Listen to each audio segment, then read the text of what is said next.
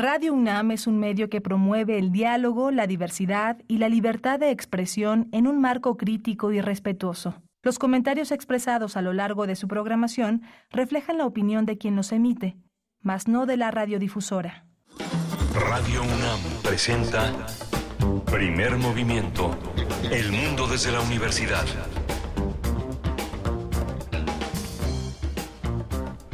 Hola, buenos días. Ya son las 7 de la mañana con 4 minutos en esta gran ciudad de México. Es eh, jueves 19 de octubre.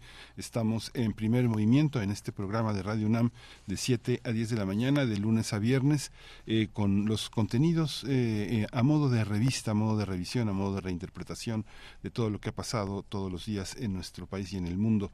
Tenemos a Rodrigo Aguilar al frente de la producción ejecutiva. Está hoy Violeta Berber en la asistencia de producción, Antonio Beltrán en los controles técnicos y todo un equipo que respalda esta, esta producción. Mi compañera Berenice Camacho al frente de la conducción. Querida Berenice, buenos días. Estamos aquí con ustedes. Muy buenos días. Miguel Ángel Quemain en este jueves 19 de octubre, 7 con 4 minutos. Iniciamos para compartir con ustedes la, los contenidos que tenemos preparados para esta mañana. Iniciaremos hablando del Premio Nobel de Economía eh, que se ha, ha, sido otorgado a Claudia Goldin, un trabajo eh, de investigación que ha documentado 200 años años de datos en Estados Unidos que dan cuenta de la participación femenina en el mercado laboral, la participación de las mujeres en el mercado laboral, en una investigación que se titula La revolución silenciosa que transformó el empleo femenino, la educación y la familia. Es el título de este trabajo donde vierte, eh, donde vierte Claudia Goldin esta documentación, 200 años de datos,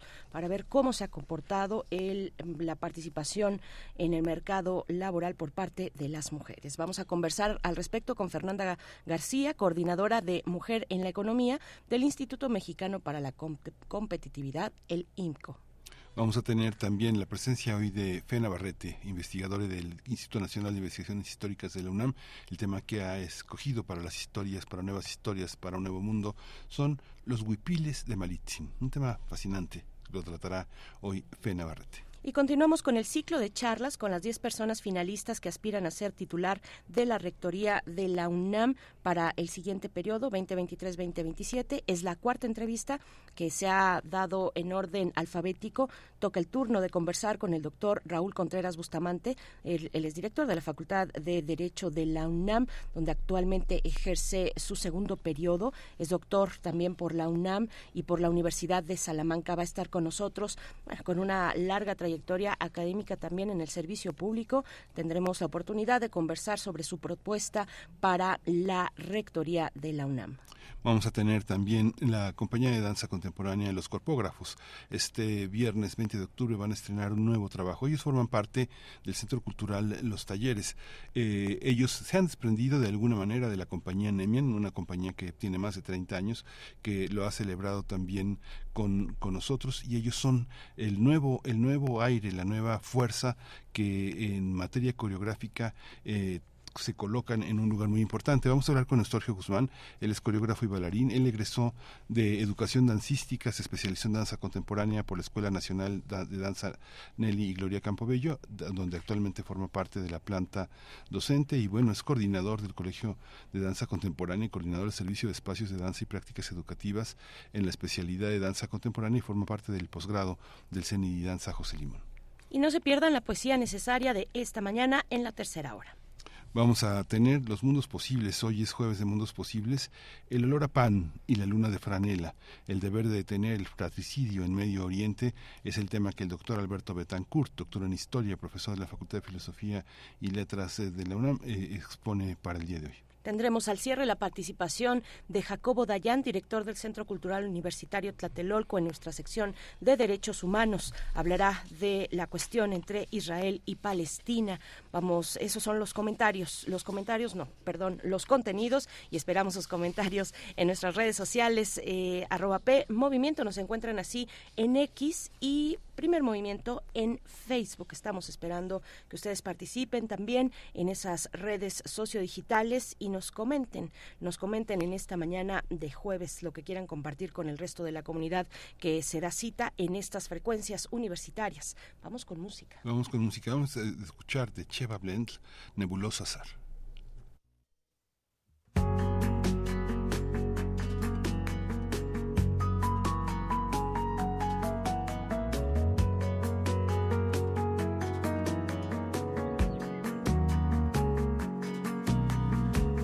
Canción se salvó del olvido. Voló de su nido y se posó en mi balcón. Con ella un eco de antiguos conjuros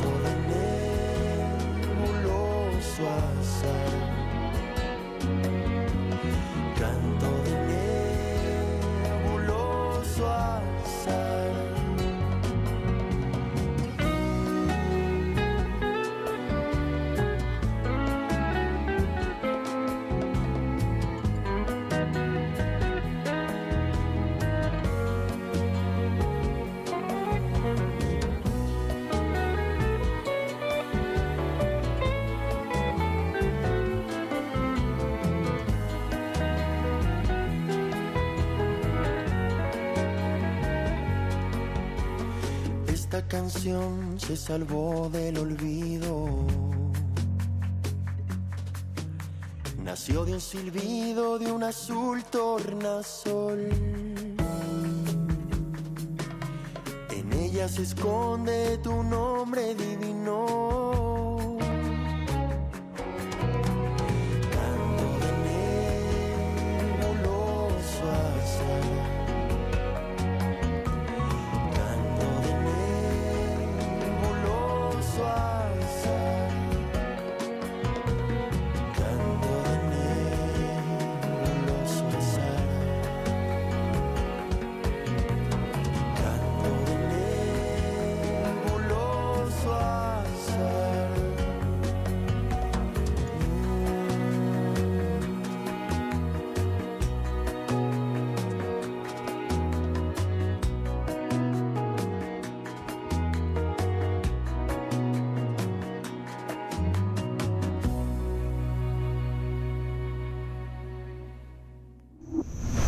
movimiento.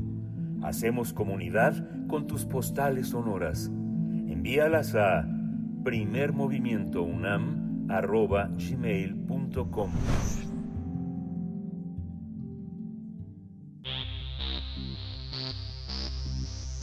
De festivales, ferias y más. Recomendaciones culturales. El premio Nobel de Economía fue otorgado a la estadounidense Claudia Golding por su trabajo sobre el papel que desempeña la mujer en el mercado laboral. La investigación de la economista la ha posicionado como una pionera en los estudios económicos con enfoque de género, debido a que ha estudiado diversos temas relacionados con la brecha salarial entre hombres y mujeres, hasta los cambios tecnológicos y la importancia de la fuerza laboral femenina.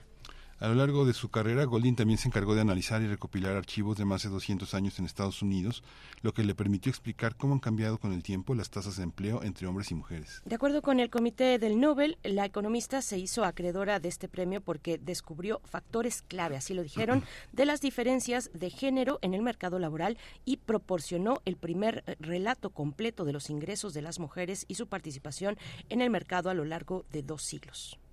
Asimismo, reconocieron que investigó a fondo cómo la pandemia por COVID-19 impactó en la participación de las mujeres en el empleo. Claudia Goldie nació en Nueva York en 1946.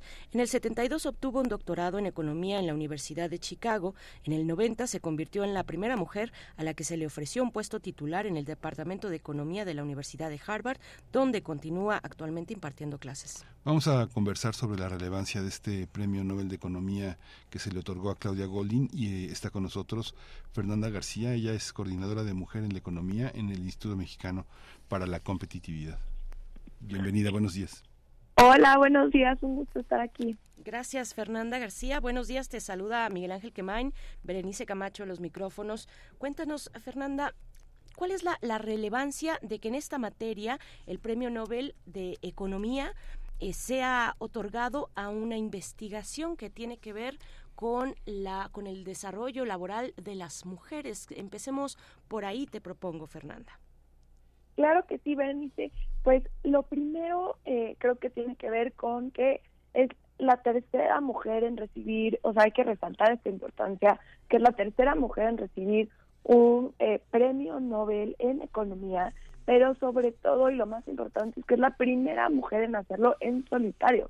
Las dos mujeres anteriores lo habían hecho eh, pues acompañadas de un hombre. Entonces creo que eso eh, pues habla de la situación que estamos viviendo eh, pues a nivel mundial donde las mujeres cada vez van teniendo una mayor participación en espacios públicos, empresariales y en este caso en la investigación.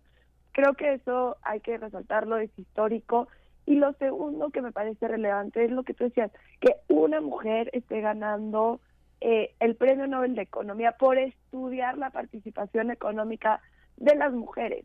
Eh, a diferencia de otros premios eh, Nobel en economía, donde la, eh, el premio se otorga a un descubrimiento en específico, a un modelo económico en específico, Claudia Golding lo pues lo recibe por una trayectoria de investigación o un archivo, un portafolio de trabajo de décadas de estudiar la participación de las mujeres ella misma se describe como una detective porque realmente va a los archivos a buscar estos datos para poder corregir las series históricas. ¿Cuál es el, digamos que hay, hay una historia, pero hay, un aporte que se ha señalado como teórico? ¿Cuál es la diferencia entre el aspecto histórico y el aspecto teórico? En el aspecto teórico, ¿qué ha aportado? ¿Qué deja fuera? Y en el aspecto teórico, eh, ¿qué, ¿qué, capacidad tiene, digamos, un enfoque académico que viene de esta escuela para integrar las, la diversidad eh, laboral en Estados Unidos? Que hay una parte muy eh, de una enorme movilidad, sobre todo de las personas que son migrantes, tanto de la comunidad judía como de la comunidad latina. ¿Cuál es lo teórico que, que, valdría la pena pues, destacar? Pues, pues creo que eh, hay eh, dos o tres cosas que me gustaría destacar en este sentido. Lo primero es, eh, antes de su, de, de su estudio y antes de que se pudiera corregir los datos, se pensaba que la participación de las mujeres en Estados Unidos iba de forma ascendente, ¿no? En los últimos 200 años, eh, de menos a más.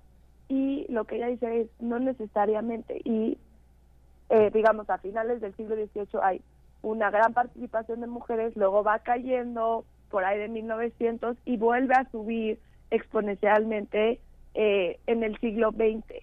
Y ella, eh, ya sea el XXI, ¿no? Y ella lo que dice es relaciona esta participación que es alta, luego baja y vuelve a subir con la con los hechos históricos. Tiene que ver, por ejemplo, que cuando la mujer tenía una participación económica en la agricultura, podía estar en el hogar y al mismo tiempo tener este tipo de actividad económica. Cuando llega la industria, las mujeres regresan al hogar porque ya es, no permite esta flexibilidad. Tienes que estar todo el día en una planta, en una fábrica. Y luego con la, eh, con la pastilla anticonceptiva, las mujeres regresan al mercado laboral. Eh, y porque permite que las mujeres se casen más tarde, tengan una planificación familiar, ya no es tengo un hijo y pues ahora me dedico a la familia. Entonces, esta parte que ella, o sea, lo que ella aporta es la participación de las mujeres, además de relacionarse con políticas públicas, con condiciones estructurales, también se relacionan con hechos históricos. Entonces, da esta perspectiva. Otro de los estudios que ella tiene es, eh, analiza la participación de las mujeres en las orquestas sinfónicas. Eh, brevemente lo que lo que ven es que ella dice por qué no hay mujeres en estas orquestas y entonces eh, se van analizan el tema del proceso de las audiciones y se dan cuenta que cuando ponen una pantalla negra para que no puedas ver quién está detrás y realmente se escuche solamente el talento eh, empiezan a incrementar la participación de mujeres en la en la orquesta sinfónica porque las personas tenemos sesgos hay uno que se llama en específico de afinidad que tiendes a contratar a personas que vienen de la misma universidad que tú o que estudiaron lo mismo que tú o que viven en el mismo lugar que tú y hay uno en específico que tiene que ver con el sexo. Las mujeres tienden a contratar a más mujeres y los hombres a más hombres. Esto es el precedente de lo que hoy conocemos como el currículum a ciegas. Cuando eh, escuchamos que debemos reclutar a ciegas para reducir sesgos de género, que no veamos en el CV si es hombre o mujer y algunas características sociodemográficas, es a partir de este estudio que permite realmente eh, pues comprobar que em, que contratemos el talento por sí mismo y no y que el talento no tiene no tiene género. Y también la última perdón que me parece eh, gracias Berenice es aterriza esta idea de que sin igualdad en el en el hogar difícilmente vamos a alcanzar igualdad en el mercado laboral y esto es porque eh, ella estudia que la brecha salarial termina por ser una consecuencia de una decisión eh, pues meramente racional en el sentido económico. ¿Por qué? Porque la brecha salarial, el hecho que las eh, mujeres ganen en promedio menos que los hombres, se puede llevar, eh, ¿no? Desde que si tienes una pareja, si hace la especificación que sea hombre y mujer, y tienen a un hijo o una hija, y digamos, las dos, o sea, las dos personas trabajan, están en el mercado laboral, no tienen acceso a un servicio de guardería. ¿Quién va a salir del mercado laboral para cuidar a este hijo?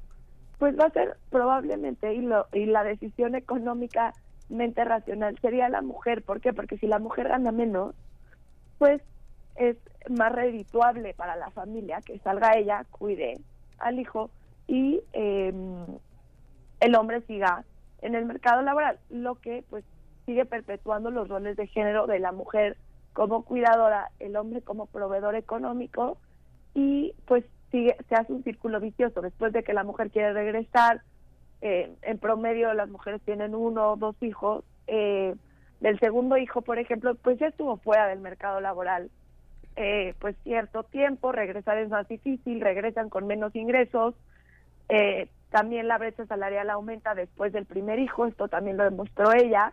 Entonces, en realidad cuando no logremos corregir también los roles de género en el hogar y al mismo tiempo, claro, de hacer em, mejores condiciones laborales en el mercado laboral, pero acaba siendo esta, aterrizando esta idea que necesitamos también eh, hacer cambios desde el hogar. Y Fernanda dice, bueno, habla ella de en algún momento de la historia eh, hubo un estigma social a que la mujer eh, trabajara, eh, sobre todo la mujer casada. Me gustaría que, nos, que nos hables un poco de la diversidad de perfiles que atiende Claudia Goldin en su investigación hace esa distinción entre perfiles de mujer, por ejemplo, entre perfiles de, mm, vaya, mujeres, mujeres blancas, mujeres afrodescendientes o migrantes o jóvenes o maduras o casadas o solteras, rurales, urbanas, ¿está esa complejidad dentro de la investigación de Golding? Eh, en el estudio que hace sobre los 200 años de participación económica de las mujeres, lo enfoca en específico en eh, las mujeres casadas. Al final creo que el tema de la complejidad de los datos eh, es un es un reto, pero logra con este este digamos este estado civil de mujeres ir 200 años atrás en la historia. Eh, no, digamos, ahí se incluyen todas las mujeres que estén casadas. En su último libro de carrera de carreras y familia, ahí estudia, eh, digamos, estas carreras o estos trabajos codiciosos, como ella, como ella los, los llama, que son los empleos que demandan eh, mayor presencialidad, eh, ¿no? que se premian por que tú estés ahí, que tiene que ver con empleos de mayor jerarquía, por ejemplo, y ahí en específico estudia a las mujeres en Estados Unidos que tienen una licenciatura o más.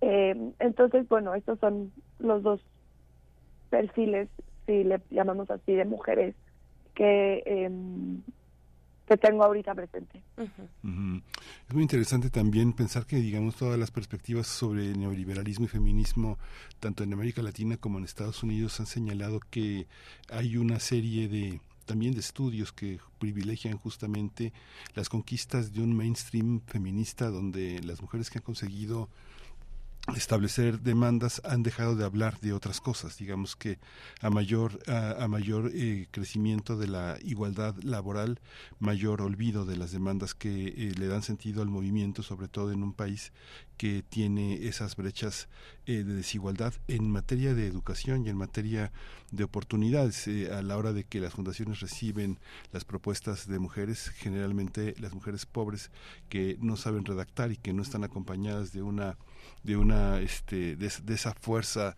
proyectiva que ha acompañado sobre todo a las mujeres de clase media y a las sindicalizadas este pasa eso. Ella nació en el Bronx, ella viene del Bronx, pero cada vez eh, su carrera la alejó más de ese de ese territorio y la acercó más al desarrollo de las empresas más más importantes. En este libro que comentas justamente uno de los ejes que este que se reconoció por los especialistas fue recuperar este impuesto sobre la renta de 1916 y que lo actualiza en el sentido en el que las tasas impositivas en Estados Unidos iguales para hombres y mujeres es una de las brechas de desigualdad más importantes. Esto pasa también entre nosotros. En México no hay un impuesto que distinga entre hombres y mujeres, entre mujeres desprotegidas con eh, madres de familia, jefas de hogar, cuidadoras de enfermos, cuidadoras de ancianos. ¿Cómo, cómo se observa en relación a nosotros esta perspectiva? Pues creo que al final, eh, tampoco, bueno, ya tampoco conozco extensivamente todo, todo su trabajo, pero de lo que sí conozco, eh, está muy basado en datos, ¿no? Creo es al final también una de las características que resaltan a la hora de premiar eh, eh, este galandrón de, economía que tiene que ver con que es un, un análisis, una evidencia empírica. Eh, en ese sentido, eh, pues también hay ciertas limitantes de los datos. Creo, o sea, porque al final, hoy por hoy, conseguir información desagregada por sexo, hombre y mujer, puede llegar todavía a ser un reto. Ya no hablemos de otras interseccionalidades. Eh, precisamente creo que Estados Unidos es uno de los países que va, eh, pues, a la vanguardia en este, en este sentido. Eh, hay otras organizaciones que, que reportan datos sobre eh, la participación de mujeres eh, pues blancas versus mujeres negras o mujeres latinas o mujeres asiáticas no hay hay hay información disponible para poder analizar pues la diversidad de las mujeres en el INCO tenemos ese reto también porque la información pública eh, vemos lo mismo. Luego este, se reporta nada más hombre y mujer, si es que se reporta.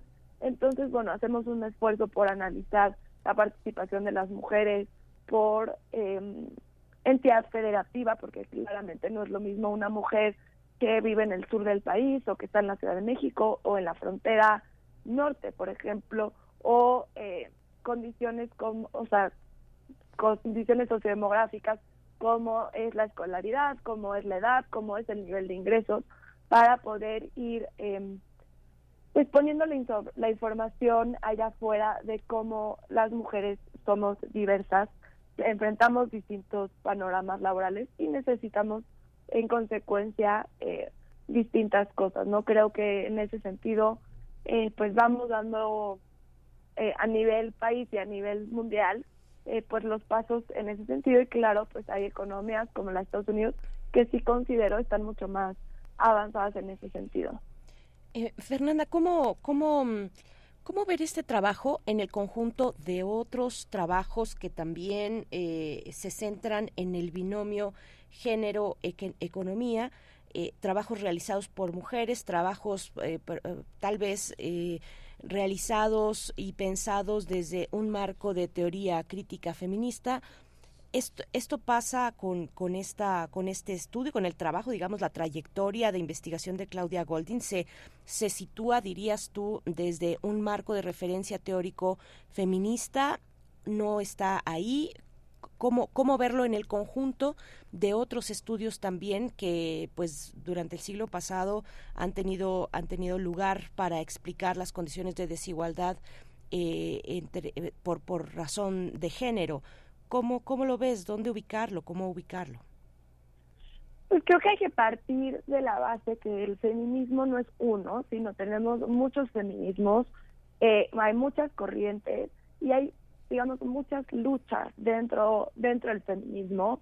Eh, creo que el de Claudia Golding, eh, pues cabe muy bien en el sentido o en, o en la corriente donde las mujeres eh, luchan por tener mejores condiciones laborales, que las mujeres puedan participar en la economía y que no se haga esta distinción porque ellas no pueden, ¿no? En el, o sea, en ese sentido creo que cabe muy bien. Sin duda hay otras olas donde pues se busca el feminismo anticolonial o el feminismo afro, eh, no, ahí hay otra, otras corrientes con otras luchas. El de ella en específico es mujeres que buscan participar en el mercado laboral con mejores condiciones laborales. Sí, qué interesante.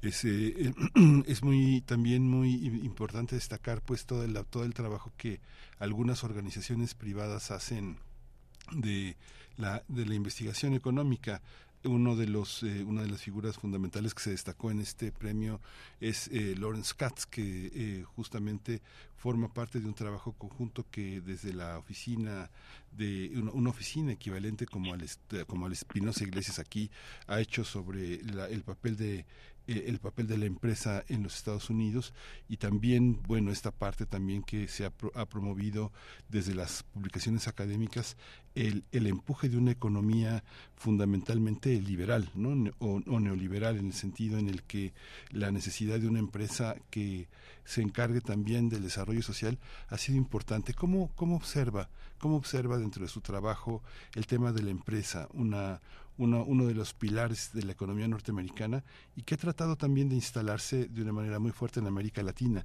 ¿Cómo lo observa ella desde el corazón mismo de la economía norteamericana que se ve ante el espejo, ante su propio espejo?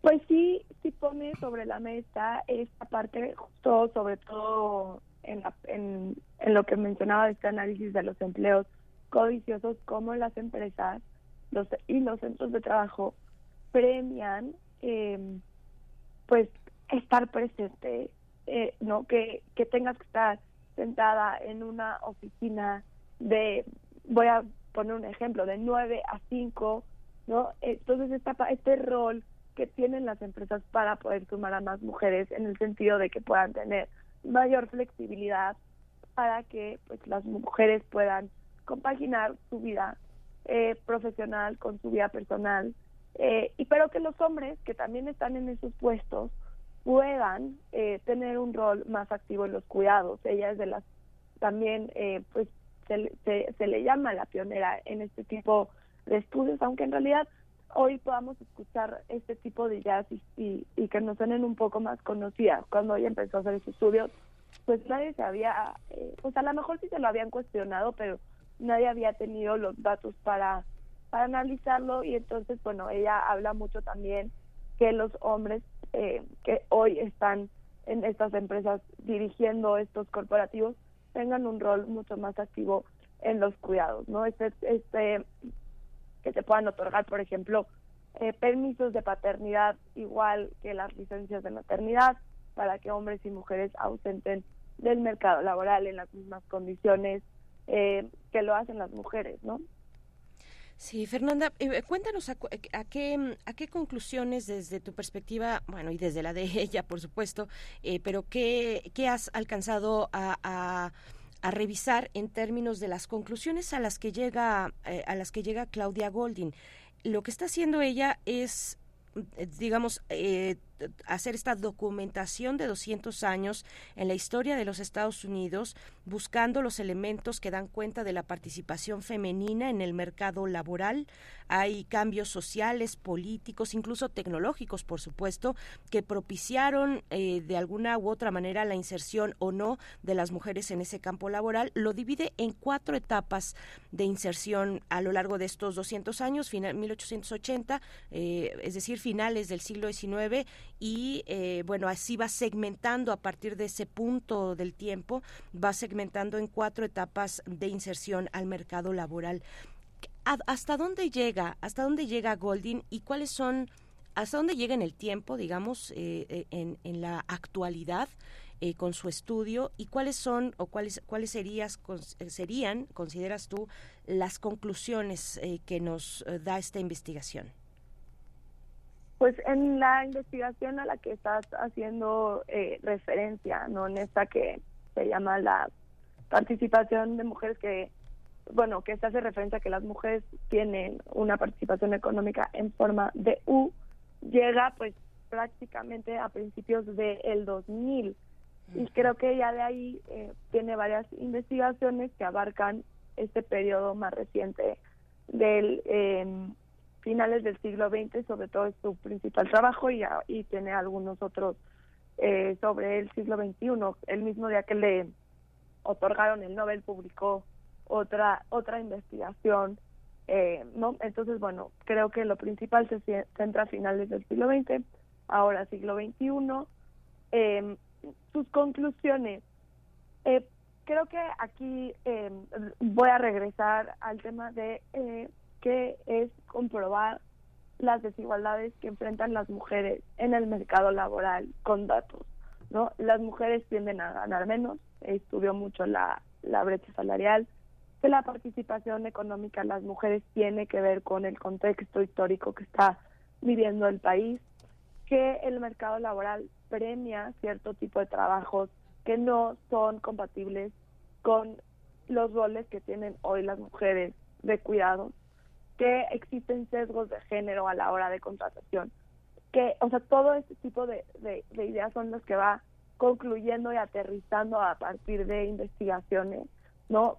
creo que, eh, bueno, creo que en ese sentido eh, es lo que aporta, eh, bueno, algunas de sus aportaciones claramente, y em, tiene algo que no necesariamente hace recomendaciones de cómo poder sumar a más mujeres al mercado laboral. Plantea cuál es el contexto, cómo es la situación, analiza los datos, tiene conclusiones, pero eh, no necesariamente da eh, propuestas o soluciones a la problemática. Sí, pues muchísimas gracias por esta contribución, eh, Fernanda García, coordinadora de Mujer en la Economía en el Instituto Mexicano para la Competitividad, el IMCO. Muchas gracias y pues estamos en contacto, Fernanda. Muchísimas gracias por el espacio. Saludos. Hasta pronto, muchas gracias. Bueno, pues ahí está esta perspectiva desde, eh, pues sí, la mirada de Fernanda García con respecto a eh, este Premio Nobel de Economía, el primero entregado únicamente a una mujer o a una mujer en solitario, la tercera mujer en recibir este Premio Nobel en la materia de la economía, hablando de 200 200 años de información, de recopilación de datos históricos eh, que dan cuenta, desde los Estados Unidos hay que hacer ese énfasis muy importante, que dan cuenta de la participación femenina en el mercado laboral. Eh, una de las eh, de las em, de las investigaciones que se encuentran pues muy disponibles o más a la mano dentro de todo el universo de la trayectoria de investigación de Claudia Golding es precisamente el de la revolución silenciosa que así se titula la revolución silenciosa que transformó al empleo femenino la educación y la familia eh, y, y el, en ese precisamente hace esta bueno, digamos, hace énfasis junto con otros, con otros, eh, otras investigaciones que yo no he tenido, a las que yo no he tenido acceso, pero en este también, y me imagino que en otras, hace eh, esta, eh, este recorrido, esta documentación de los 200 años de los datos que dan cuenta de, de estas condiciones laborales para las mujeres. Vamos a hacer una pausa musical, vamos a escuchar de los cojolites, Madre Tierra, ahora que son las 7 con 38 minutos. Movimiento.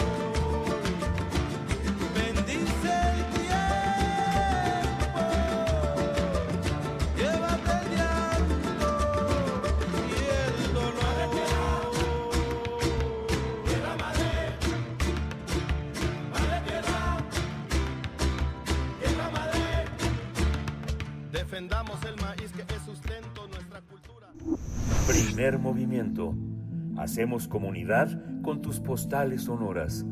Envíalas a primermovimientounam.gmail.com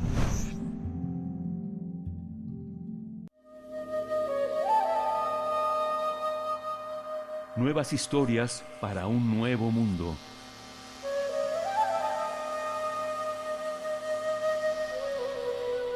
Damos la bienvenida esta mañana a Fe Navarrete, investigadora del Instituto de Investigaciones Históricas de la UNAM, que por esta ocasión nos acompaña en jueves y no en martes, como es costumbre en esta sección Nuevas Historias para un Nuevo Mundo. Hablar de los huipiles de Malitzin es el tema de esta mañana. Fe Navarrete, bienvenida. ¿Cómo estás esta mañana? Qué gusto encontrarnos en jueves. Eh, cuéntanos cómo estás.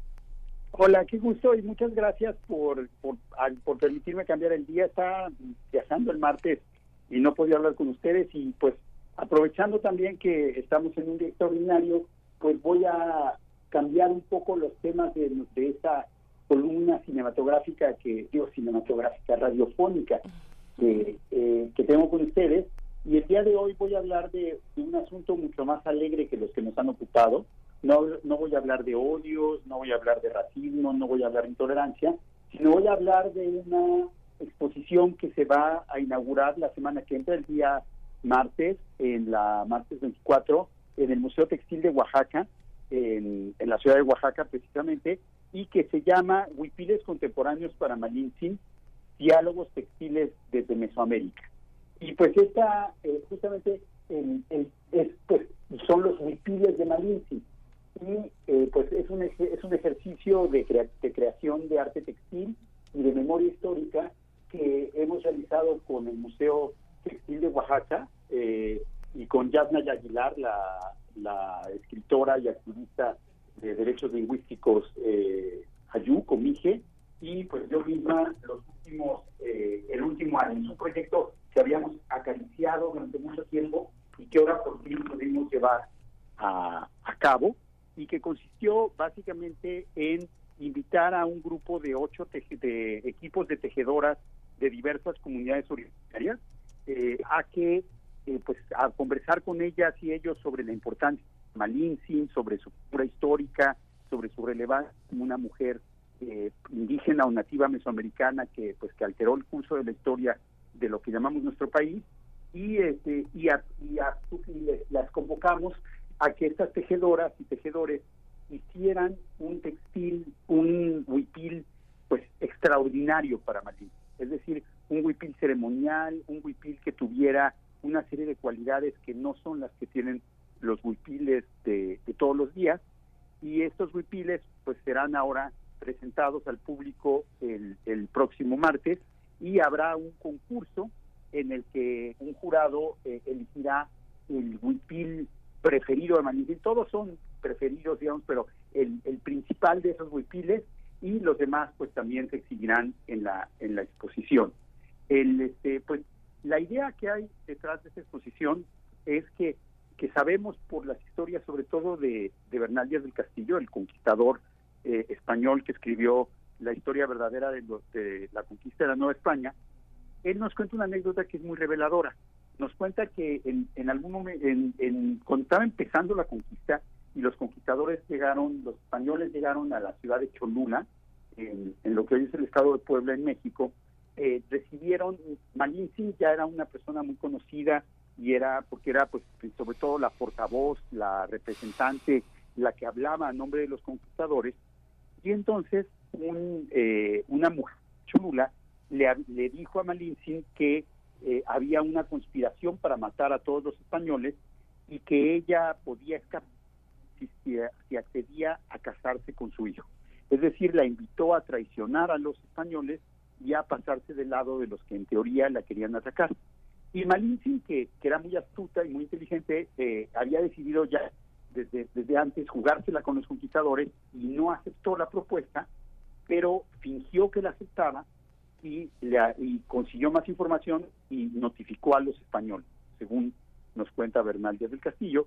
Pero el, lo que es muy interesante es que para poderse dar tiempo de averiguar más sobre la conspiración y de poder notificar a los españoles, Malintzin pretextó que no podía irse inmediatamente porque tenía, con, no podía irse inmediatamente con la mujer que, la estaba invitando a traicionar a los españoles porque tenía que recoger sus huipiles y que no quería escapar sin sus huipiles.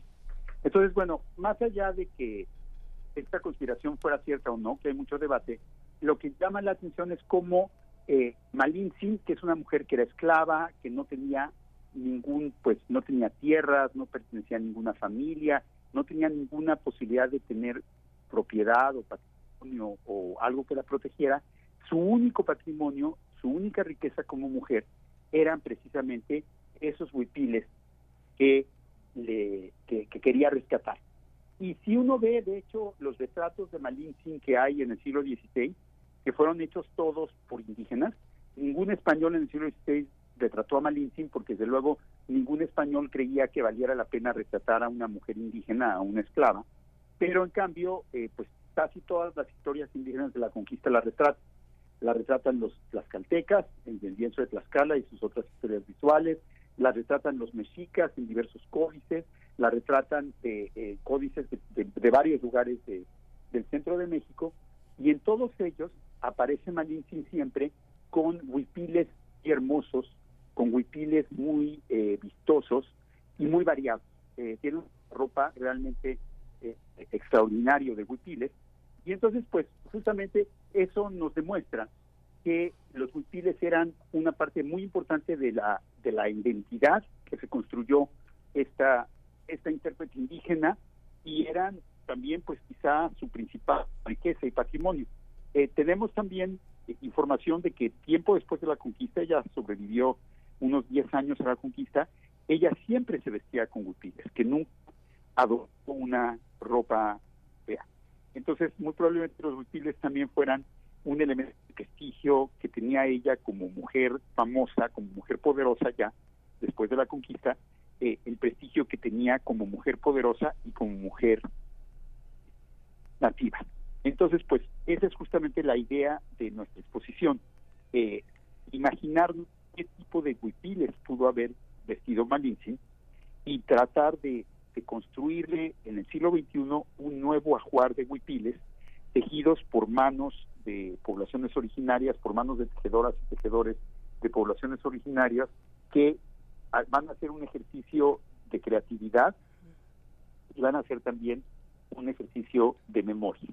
Sí, y un ejercicio, sí, un ejercicio de creatividad, de imaginación también histórica, eh, de reconocimiento por parte de ustedes, de las personas organizadoras, reconocimiento, necesidad de, de, seguir generando espacios para, eh, para, para para estos equipos, como, como lo has llamado, equipos de, de, personas tejedoras de distintas comunidades. Son ocho en total. ¿De dónde son? Eh, ¿De qué comunidades pertenecen? ¿Cómo, ¿Cómo fue para ustedes realizar eh, o tener esta, tomar esta decisión entre la gran riqueza que, existe en nuestro país, decidir optar pues por eh, algunos algunos grupos que pudieran representar de la mejor manera eh, pues el arte del tejido, el arte del textil que, tenemos en, México? Pues esas decisiones son, son difíciles y pues obviamente no se puede incluir a todos. Eh, realmente pues fueron las personas del Museo Textil Oaxaca que tienen, que es un museo que tiene muchos años de trabajo cercano con tejedoras y tejedores, que ha sabido construir lazos de confianza y de solidaridad con ellos y que por otro lado pues tiene esquemas de comercialización y de venta que son justos, ¿no? Y entonces las personas del Museo Textil de Oaxaca seleccionaron a las y los tejedores que les parecieron más adecuados para esta empresa y con más y con mayor interés eh, en ella, ¿no? Y hay personas que, que, son del pueblo, eh, espérate, aquí tengo la lista de los pueblos, son del pueblo, son, a, son musgos, cots, y lo que también se llaman como este, guaves, mazatecos, minjes, huayuc, triquis, tzotziles y zapotecos. Eh, digamos que si hay un el sur de Mesoamérica, porque pues, pues de ahí es el Museo Textil de Oaxaca. Tenemos eh, personas de Oaxaca y de Chiapas fundamentalmente, y también una un grupo de Puebla. Y este y se les, les tuvimos un taller con ellos a finales del año pasado en el que no solo pues les presentamos información sobre Malintzin, que muchos de ellos ya conocían, pero otras personas no la conocían, sino también les, este, las personas del Museo Textil de Oaxaca que han hecho todo un trabajo de reconstrucción de las, de las técnicas de los textiles en el siglo XVI, les enseñaron varias técnicas de textiles entonces, de, elaboración de huipiles, que ya no se usan ahora, como es la mezcla de la fibra de algodón con pelo de conejo, que da una pues un tipo de lana eh, mitad vegetal, mitad animal, que es muy interesante, como es el uso de plumas también entretejidas con, la, con los hilos, y y también el, el uso de, tintes tradicionales. Entonces los huipiles actuales son una combinación de estas técnicas reconstruidas, inventadas, y de técnicas de las propias eh, comunidades. Fue un trabajo de meses en que primero hubo la la, la, información, luego vino la reflexión de los tejedores y ellas empezaron a hacer su trabajo de de tejido, ¿no? Cuentan ellas que en realidad fue un huipil mucho más tardado de lo normalmente son sus huipiles comerciales. Todas ellas son personas que venden eh, su, su arte textil a buenos precios en un mercado que, eh, que desde luego reconoce la, la pues, el valor de su trabajo y de su, y de su talento, pero decían que nunca había un textil tan tardado y que el hecho mismo de tardarse tanto le da al, al, al huipil calidad extraordinaria, ¿no? Lo hace, me acuerdo que en, las citas que, que, tuvimos con varias de ellas, decía que, una de ellas decía que quedó más bonito porque se tardó más, y que es bonito poderse tardar y hacer una un huipil extraordinario que no es de alguna manera con la prisa de pues, del mercado, ¿no? Con la prisa producir rápido para vender, sino hacerlo con otra lógica. Entonces también eh, el, uno de los descubrimientos de, este proceso fue el valor en sí mismo del tiempo y su relación con la belleza en los textiles, ¿no? Eh, porque finalmente, pues un huipil no solo es el material, no solo es la técnica, sino también es la labor de la tejedora que los entonces pues también tiene ese ese elemento personal humano que es el tiempo que se le dedica al trabajo hay una narrativa en los huipiles, hay una, hay algo que se pueda entender como una, una narrativa y si es que eh, existe, ¿qué continuidades o discontinuidades ha tenido, Fede?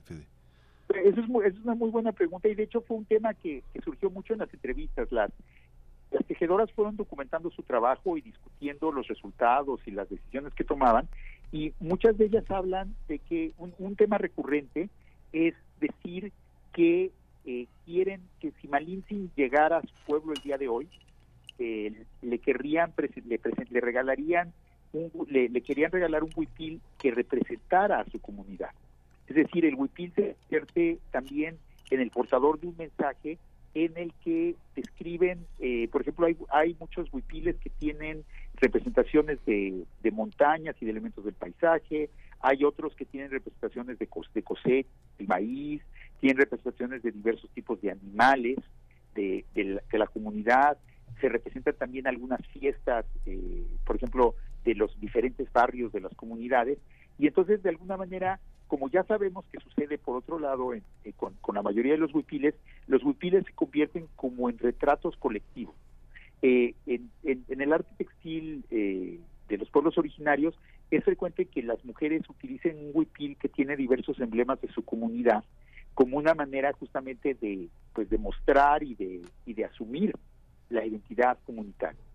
Y entonces en este caso pues se hicieron huipiles que le llaman Linsin huipiles muy vistosos en los que presentaban sus respectivas comunidades, ¿no? Entonces, por ejemplo, si si si, si Malintzin viniera al pueblo, con este huipil se llevaría todo lo que nos hace de, del pueblo de, de Venustiano Carranza, por ejemplo, en Chiapas, dicen unas de las tejedoras.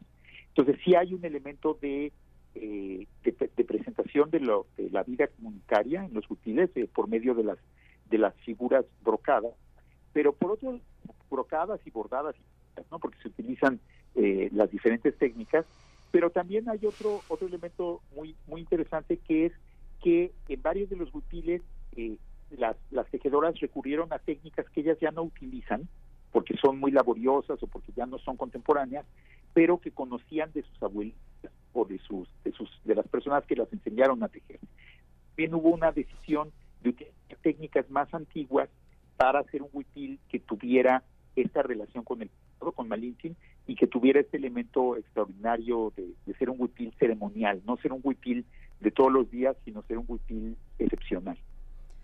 Pues Fena Orrete... Ay, quería hacerte una pregunta, Federico. Es que, es que fíjate, bueno, yo eh, hay una cosa que ahora que tocabas estar en Inglaterra me parecía este me parecía importante, que es el, tema del play, del tema del, eh, del tartán escocés que tiene muchos apellidos y que lo hicieron, lo llamaron play en Estados Unidos y que esto, este rayo del tartán que se cuela en las faldas escocesas marca de alguna manera la posibilidad de innovación. Han sido muy pocas las firmas que lo han hecho.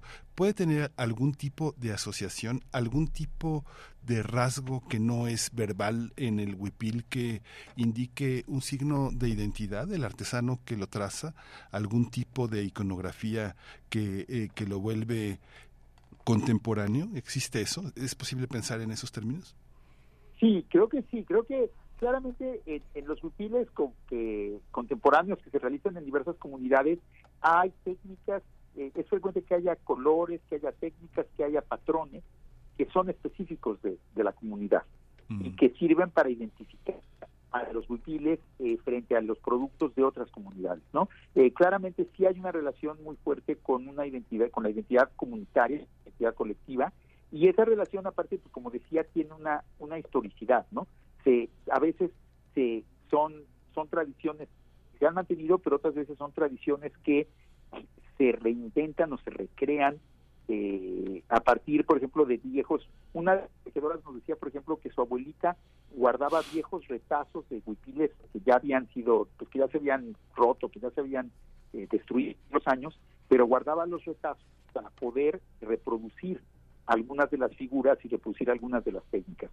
Entonces sí, definitivamente sí hay este elemento de identidad, pero por otro lado, eh, respecto al caso de los tartanes escoceses, de, de los kilts, que también las llaman eh, allá, de las que, se utilizan para las faldas escocesas y todo esto, eh, pues hay un artículo muy interesante de un libro de Eric Hobsbawm que se llama ah, Inventando la Tradición, en que un historiador inglés demuestra que esos dibujos de los de los clanes escoceses en realidad fueron invención de los productores de textil del siglo XIX que descubrieron unas máquinas que podían hacer patrones de colores muy diferentes y entonces comenzaron a producir patrones de colores y de y de y de, y de franjas de color y que caracteriza a estas telas eh, de maneras diferentes y para comercializarlo decidieron asociarlo con los clanes, ¿no? Entonces parece que no es una tradición de tejido eh, que venga del periodo medieval o de la época de los clanes, sino es más bien una innovación industrial moderna en este caso, ¿no? Que por otro lado hay que decir que los huipiles contemporáneos utilizan industriales y también están muy abiertos a la utilización de tintes y de colores que vienen de la industria textil. No, no solo utilizan materiales tradicionales. Pues muchísimas gracias, Fe Navarrete, por todo este trabajo, por toda esta visión. Te agradecemos muchísimo y pues nos encontramos el próximo martes. Claro que sí, con mucho gusto. Gracias. Gracias. En el Museo Textil de Oaxaca, esta esta propuesta que, ha realizado Fenabarrete junto con un equipo Yasnaya Aguilar. Eh, nosotros vamos al corte, son las 7 con 59 minutos, volvemos después. Queremos escucharte. Llámanos al 55 36 43 39 y al 55 36 89 89. Primer movimiento. Hacemos comunidad.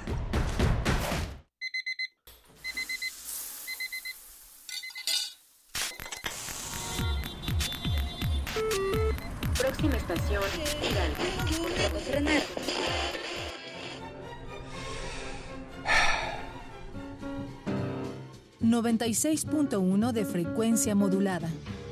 860 de amplitud modulada. Transmitiendo desde Adolfo Prieto 133 en la Colonia del Valle. XEUN. Radio UNAM. Experiencia sonora. Creemos en un mundo donde se escucha toda la música, toda la música, conocimiento esté abierto al mundo, donde se ame de todas las formas. Ese mundo es posible y vamos a pelear por él. Resistencia modulada de lunes a viernes de las 20 a las 23 horas por el 96.1 de FM, Radio UNAM. Experiencia sonora. Cuando quieres algo tienes que trabajar, involucrarte y participar. En el 2024 hay elecciones en México y nos toca ser parte de las decisiones de nuestro futuro. Por eso, debes asegurarte de que tu INE esté vigente para identificarte y votar. Si tu INE vence durante el 2023, haz tu cita, acude a tu módulo y solicita una renovación. Tienes hasta el 22 de enero para hacerlo.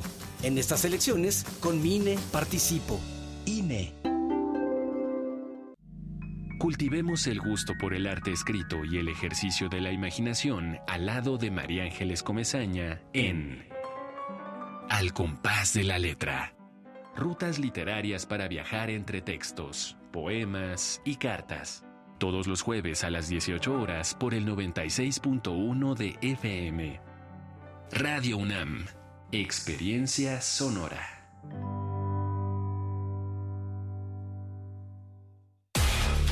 En la vida cotidiana se reflejan las problemáticas sociales, con diferentes causas y consecuencias. Pensemos juntas y juntos las posibles soluciones. Vida cotidiana. Análisis de nuestro día a día. Viernes a las 16 horas, después del corte informativo.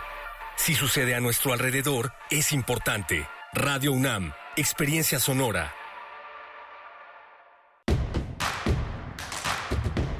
Encuentra la música de primer movimiento día a día en el Spotify de Radio UNAM y agréganos a tus favoritos.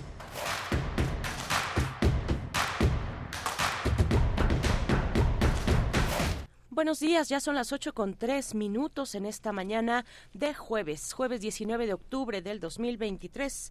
Estamos con ustedes en vivo haciendo radio pública y universitaria, Radio UNAM, junto con Radio Nicolaita durante esta hora en el 104.3 de la frecuencia modulada y acá desde Ciudad de México en el 96.1 de la FM y 860 de amplitud modulada para todo el mundo en www.radio.unam.mx. Rodrigo Aguilar en la producción ejecutiva, Violeta Berber en la asistencia de producción, Antonio Beltrán en la operación técnica de la consola y Miguel Ángel Quemain en la conducción.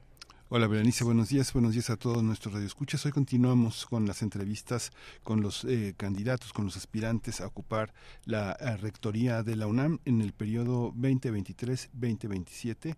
Hoy tocará el turno del doctor Raúl Juan Contreras Bustamante, director de la Facultad de Derecho de la UNAM. Eh, ejerce actualmente su segundo periodo como director y es una de las figuras fundamentales en, la, en, la, en, la, el ejercicio de la, del derecho y de la función pública también en nuestra casa de estudios. Ha sido un investigador eh, acucioso de la realidad jurídica del país, ha ocupado nombramientos, cargos eh, muy, muy importantes y ha regresado a la universidad a, eh, a, gestionar esta, esta facultad tan importante para nuestra escuela, para, nuestros, para nuestra universidad. Eso es lo que viene a continuación. Después tendremos una invitación a que se acerquen a la compañía de danza contemporánea Los Corpógrafos, que estrena este viernes 20 de octubre a las 20 horas. Estrena una propuesta en el Centro Cultural Los Talleres, Los Talleres de Coyoacán. Estaremos hablando de eso con eh, Eustorgio Guzmán, coreógrafo y bailarín, que estará con nosotros acompañándonos para hablar de esta compañía de danza Los Corpógrafos y su eh, visita y su presencia en los talleres de Coyoacán Vamos ya con la eh, cuarta entrevista. Se trata de la cuarta entrevista para hablar eh, con las personas finalistas en el proceso de rector. Esta mañana vamos a tener una entrevista con uno de los diez finalistas que buscan el cargo de rectoría de la UNAM para el periodo 2023-2027. Nota Nacional. En esta ocasión nos acompaña el doctor Raúl Juan Contreras Bustamante, quien actualmente ejerce un segundo periodo como director de la Facultad de Derecho de nuestra Casa de Estudios. En esta dependencia universitaria realizó sus estudios de doctorado y también es doctor en Derecho por la Universidad de Salamanca en España. A lo largo de su carrera ha cursado diversos eh, estudios sobre el servicio profesional en la, en la función pública, derecho, política, criminología, en adquisiciones y bienes inmuebles y actualmente es profesor y catedrático de la Facultad de Derecho. Buenos días, bienvenido a, a Radio UNAM. Buenos días, Berenice. Muchas gracias por su atención. Doctor eh, Raúl Contreras Bustamante, le, comento que vamos a tener una conversación de alrededor de 25 minutos, que ha sido como los acuerdos que hemos tenido con todos los participantes de la, de la a la rectoría de la UNAM. En ese, en ese espacio dedicamos cinco minutos a explicar eh, el proyecto. Las preguntas son cursan de, en el mismo tema, en el mismo sentido, para que todos tengan la misma igualdad de oportunidades en un medio público de expresar sus, eh, sus propuestas a la comunidad universitaria y a quienes nos escuchan esta mañana. Muchas gracias. Muchas gracias, Miguel Ángel. Estoy a sus órdenes. Gracias, gracias doctor Raúl Contreras. Empecemos, le, le, proponemos por el diagnóstico, por supuesto, de nuestra universidad en su consideración, cuál es el, el, el estado actual de los desafíos y los logros también de nuestra casa de estudios y, y los desafíos que siempre son, por supuesto, a futuro, doctor. Mire, la UNAM es el cerebro de la nación. Es una institución transformadora de vidas que ha estado al servicio de la sociedad mexicana durante mucho tiempo, que llega en este momento en un, en un estado magnífico, está ubicada en el lugar 93 del mundo, tiene un gran reconocimiento internacional eh, y desde luego además eh, tiene ya varias carreras de ciencias sociales y humanidades eh, colocadas, reconocidas entre las primeras 30. En el programa de trabajo que sometí a la consideración de la Junta de Gobierno y de la comunidad universitaria, me propuse que al terminar el mandato eh, de la rectoría próxima, la universidad debería de estar ubicada entre las primeras 50 del mundo. Somos uh, como país la decimotercera potencia inter, eh, económica a nivel internacional. Tenemos una gran comunidad universitaria, creemos que con un buen programa de, suma de esfuerzos, de información sistematizada, la universidad tendrá que seguir escalando eh, eh, lugares. Ese es, eh, digamos, el, panorama. la universidad sigue siendo orgullo de México. Los desafíos, bueno, pues son muchos. La dimensión de la universidad es, enorme. Este, somos una de las universidades más grandes del mundo. Eh, la UNAM tiene una alianza estratégica en una eh, asociación que se llama eh, Unión Iberoamericana de Universidades, que agrupa a cinco macrouniversidades, a, a la Universidad de Buenos Aires, a la de Sao Paulo, a la Universidad Complutense, la Universidad de Barcelona y la UNAM. Juntas estas cinco universidades sumamos más de un millón de alumnos. Entonces, la UNAM es de las más grandes de, Latinoamérica, de Iberoamérica, y como tal, pues tiene grandes desafíos que tienen que ver con la dimensión de sus 373 mil alumnos, 45 mil maestros y casi 30 mil trabajadores que eh, confluyen en, sus campus. Así que los retos es tratar de, garantizar la seguridad de sus miembros, de que no haya violencia de género de ninguna manera, eh, combatir las adicciones, eh, el alumnado estará desde luego eh, en, el centro de la atención de, la próxima administración y habrá que estar muy pendientes del alumnado, brindarles apoyo psicológico, sobre todo después de la pandemia, combatir la, cualquier tipo de discriminación, generar recursos eh, eh, financieros adicionales para ver si es posible ampliar el número de becas asistenciales. Eh, conviene que nuestro auditorio sepa que el 80% de los alumnos que vienen a la universidad provienen de familias de escasos recursos. Y si bien la gratuidad en, la impartición de la justicia es un gran apoyo. Todavía nosotros detectamos que hay alumnos que tienen problemas económicos de transporte y de alimentación y que si bien a lo mejor ya están recibiendo alguna beca, habría que ampliar un poco más los recursos para apoyarlos de manera importante. Esos son, eh, desde mi punto de vista, las grandes potencialidades que tiene la universidad y sus desafíos. Sí. Hay tres, eh, tres ejes rectores de la universidad, doctor, la docencia, la investigación y la difusión de la cultura. Quisiera usted eh, eh, empezar por uno de ellos, por la docencia, cómo la percibe, en qué situación estamos y hacia dónde piensa llevar la universidad. La docencia es la actividad fundamental de la universidad.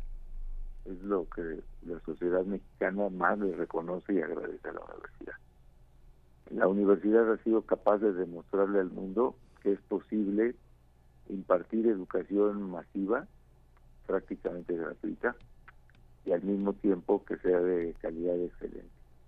Entonces, este es un reto que tenemos que mantener y que tenemos que acrecentar. Eh, la docencia implica pues un programa permanente de actualización, de capacitación, de selección de profesorado, eh, implica el estar revisando las condiciones en que se imparte la docencia. Tenemos que revisar que nuestros presupuestos estén mejor distribuidos para que todos los centros que imparten docencia tengan los eh, elementos financieros, materiales y humanos necesarios para cumplir de manera eh, cabal sus cometidos. Tenemos algunas instalaciones en los bachilleratos y en las facultades de estudios superiores que quizá requieren más atención presupuestal para que puedan cumplir con esta labor de docencia. Así que la docencia será, es y seguirá siendo pues la actividad fundamental de la universidad, sin desconocer las otras dos a las que me referí desde luego, ¿verdad? Sí, por favor, eh, doctor Raúl Contreras, que nos pueda ampliar precisamente sobre los dos, eh, las dos funciones esenciales que, restan por, por, compartir eh, su visión para, para la difusión cultural y también para la investigación en nuestra universidad. Mire, la UNAM hace investigación de excelencia. Se sigue produciendo en, la universidad la, la mayor investigación que se produce en el país. Necesitamos impulsar que se siga manteniendo la investigación de excelencia, necesitamos dirigir la investigación hacia la atención y hacia tratar de generar conocimientos para resolver los grandes problemas nacionales. Así que la, eh, investigación es un, otra de las tres pilares fundamentales sobre los que se sostiene la universidad. Y la difusión de la cultura, que es extraordinaria, nosotros tenemos la oferta cultural más importante del país. Eh, el programa que sometí a la consideración de la Junta de Gobierno es tratar de aprovechar de mayor forma la enorme producción de difusión de cultura que tiene la universidad para acercarla a la docencia. Nosotros creemos que es muy importante en estos momentos pues contribuir a una formación de, un, de mejor ciudadanía acercando a los alumnos a la cultura. Si recordamos que son alumnos que provienen de familias de escasos recursos, pues tendremos que facilitarles el acceso a la cultura.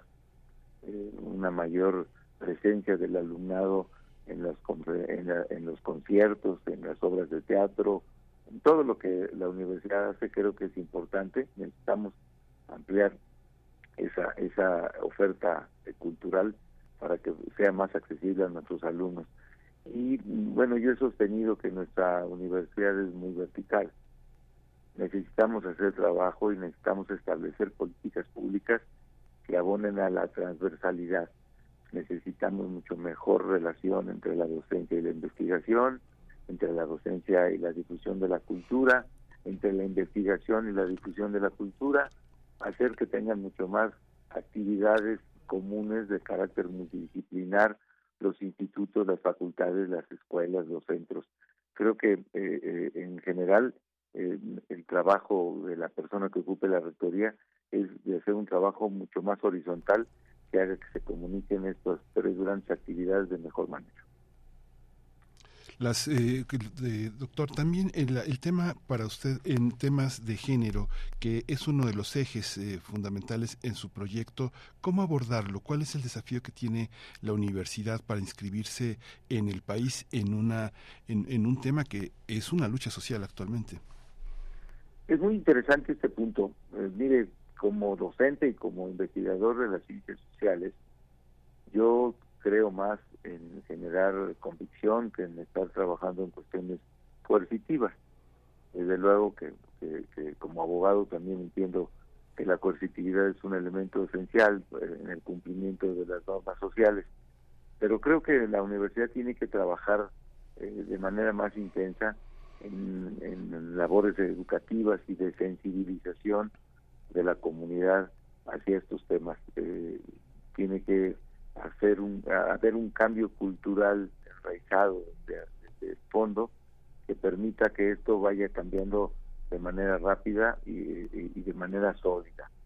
Eh, desde luego, pues que como abogado, como presidente de la Comisión de Legislación Universitaria, pues tengo previsto una reforma legislativa eh, a fondo que revise, que actualice estos, estos temas, trabajar en, en, los temas de protección a víctimas, eh, trabajar en los temas de medidas cautelares para que los directores eh, de facultades y escuelas puedan tener eh, facultades legales para tomar mayores medidas que, que, protejan a las víctimas, revisar los contratos colectivos de trabajo, los dos contratos colectivos de trabajo para que no sean tan proteccionistas y que pueda haber este, muchas más eh, posibilidades de, proceder de manera más rápida y desde luego pues establecer políticas públicas a nivel de toda la universidad para que quede claro que hay la voluntad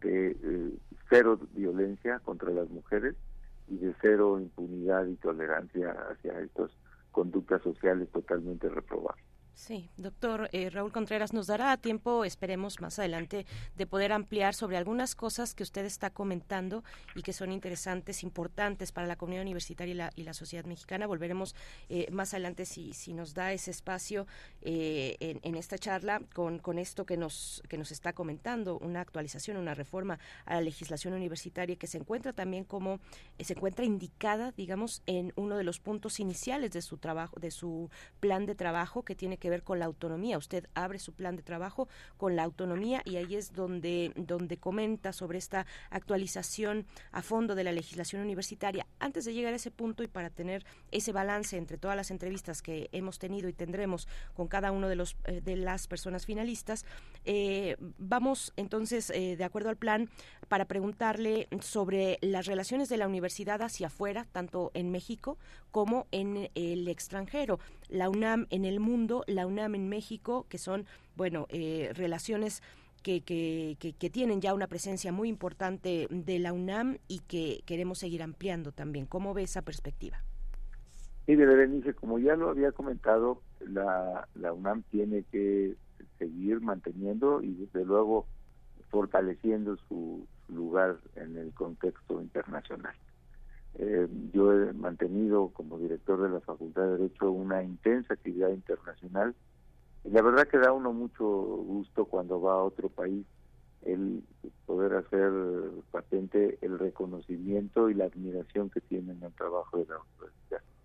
El tema de la gratuidad eh, en otros países eh, prácticamente es incomprensible y, admirable. Entonces, eh, no, no, no se explican cómo la universidad ha podido mantener este equilibrio entre educación a, gran escala de alumnos y al mismo tiempo estar considerada como una universidad de élite internacional. hay que seguir trabajando en ello y, y no porque en sí el obtener mejor resultado internacional sea meramente una cuestión de orgullo, que sí lo es. Eh, eh, la universidad entre mejor valorada sea, hace que el, el valor de los títulos de sus egresados tengan desde luego más respetabilidad en el mercado. Nosotros hemos comprobado, por ejemplo, en, en, los egresados de la Facultad de Derecho, a partir de que se ha difundido que somos la 26 del mundo, cómo están presidiendo a nuestros egresados de los egresados de otras instituciones privadas muy acreditadas, muy reconocidas, que, tienen este, colegiaturas muy altas, que tienen programas de trabajo muy respetables, pero cómo en el mercado laboral empiezan a preferir a los egresados de la Facultad de Derecho gracias al prestigio de la universidad. Entonces, este es un tema en el que nosotros tenemos que seguir viendo tenemos que eh, precisamente hacer un, eh, un, trabajo internacional mucho más intenso, hacer que nuestras sedes en, internacionales funcionen de mejor manera, que estén más acercadas hacia las facultades y a las escuelas para que podamos tener un, intercambio de, mejores prácticas con el extranjero. Y creo que la universidad tendrá que seguir con este trabajo de atender desde luego las, grandes eh, los grandes retos a nivel nacional pero al mismo tiempo este, seguir con una actividad internacional muy activa porque eh, es un equilibrio que a la universidad le importa y que creo que tenemos cómo seguir mejorando en este en este tenor eh, lo internacional también tiene que ver con una universidad sustentable y con el compromiso sobre la sustentabilidad tanto en México como como en el mundo. Cómo se puede cumplir y diferenciar este proceso doctor eh, no es de un día para otro estamos con una agenda 2030 cómo se cómo se piensa la universidad hacia esas fechas eh, fijadas internacionalmente Mire, Miguel Ángel, en el programa de trabajo yo hablo de fortalecer un concepto que hemos manejado en la Facultad de Derecho. Tenemos un trabajo conjunto entre el rector de Salamanca, Ricardo Rivero, y su servidor sobre la conceptualización de lo que hemos llamado el derecho humano al futuro. Eh, la universidad tiene que eh, pensar con perspectiva de futuro, tenemos que resolver los problemas de las generaciones que están actualmente cursando sus estudios, pero tenemos que tomar decisiones con perspectiva de futuro para garantizar a las futuras generaciones y, por qué no incluso a las aún no nacidas de que recibirán una universidad de vanguardia, una universidad de clase mundial. Y, y eso pues eh, habla de que tenemos que predicar con el ejemplo. Nosotros tenemos que hacer políticas públicas para hacer una universidad autosustentable, que sea ejemplo en el país. Y tenemos que generar conocimiento, pues porque eh, en una sociedad eh, que a nivel mundial está amenazada de estar al borde del desastre ecológico, la universidad debe desarrollar pues, una depurada conciencia social para tratar de evitarlo. Creo que tenemos que generar conocimiento, saber universitario, pues para eh, detener ese deterioro y para generar un conocimiento para el futuro, para que podamos hacer una retribución social a todos los integrantes. Este es un, un tema eh, de perspectiva este, que deberá tener la rectoría en, los futuros eh, años, porque tenemos que estar acordes a la problemática mundial, a los problemas nacionales en materia de, de, calentamiento del clima, de, falta de agua, en fin, hay muchos temas en donde la universidad tendrá que ponerse a trabajar para generar conocimiento con perspectiva de futuro. Sí. Doctor eh, Raúl Contreras, eh, le propongo ahora sí volver a la cuestión de la reforma, de la actualización, nos dice usted en su plan de trabajo, de la legislación universitaria. Lo abre en el primer punto donde presenta a la autonomía como el primer eje de su plan de trabajo. Nos dice respecto a la autonomía. La universidad no debe renunciar a su autogobierno ni apostar por la confrontación con las autoridades gubernamentales. Eso lo estoy citando textual. Después habla de esta actualización a fondo de la, legislación universitaria para proteger y defender nuestra autonomía. ¿Qué, qué nos puede compartir para ampliar este primer eh, punto de su plan de trabajo? Mire, Berenice, está en el primer eje de mi programa de trabajo por una razón. Eh, para que yo pudiera participar en este proceso universitario, consulté a mi consejo técnico y a mis colegios de profesores de la facultad si, me tenía, eh, si tenían autorización para poder eh, aceptar la inscripción en este proceso. Y, y, me dijeron que sí, no solamente me autorizaban, sino que era mi obligación participar. Está la comunidad jurídica muy entusiasmada de la candidatura de el director de la facultad en este proceso, pero me dieron un mandato muy claro. El principal compromiso que tiene que establecer usted es la defensa de la autonomía. La autonomía universitaria pues es el principal atributo que le ha permitido a la universidad eh, tener este desarrollo y alcanzar todos estos logros que hemos comentado. Entonces, la autonomía pues es una conquista, una conquista social, que ha costado mucho trabajo conseguirla, mantenerla y acrecentarla, protegerla. Es un tema que, siempre está a debate. Hoy nada más ni nada menos podemos ver en el periódico una confrontación que hay en, la Universidad Autónoma de Sinaloa, donde por mandato de un juez están eh, pretendiendo destituir a un rector, cuando la única autoridad eh, que legalmente tiene facultades para ello, tendrían que ser las autoridades universitarias de la propia universidad. Entonces vemos que estos temas de la defensa de la autonomía pues no son nada más retóricos.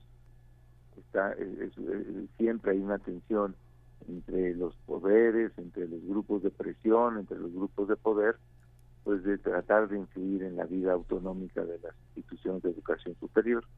Así que la defensa de la autonomía es eh, el principal compromiso que, pongo a la consideración de la universidad. Y el, el otro tema de la legislación, pues es, muy sencillo, ¿no? Nuestra ley orgánica, que tiene varias décadas de haberse aprobado, es, ha sido ah, en todo este tiempo el garante principal de la defensa de la autonomía. Entonces, la ley orgánica este, deberá permanecer intocada, pero entonces eso nos lleva a que si nosotros tenemos una legislación universitaria acorde a las necesidades, actualizada, eh, con perspectiva de futuro, pues ese será un escudo que le permitirá a la universidad proteger su autonomía, porque no tendremos que depender de los juzgados para resolver conflictos entre universitarios o de, o de que las autoridades este, ofrezcan de manera eh, a veces comedida y a veces este, intencionada, eh, tratar de eh, intervenir en la solución de los conflictos universitarios.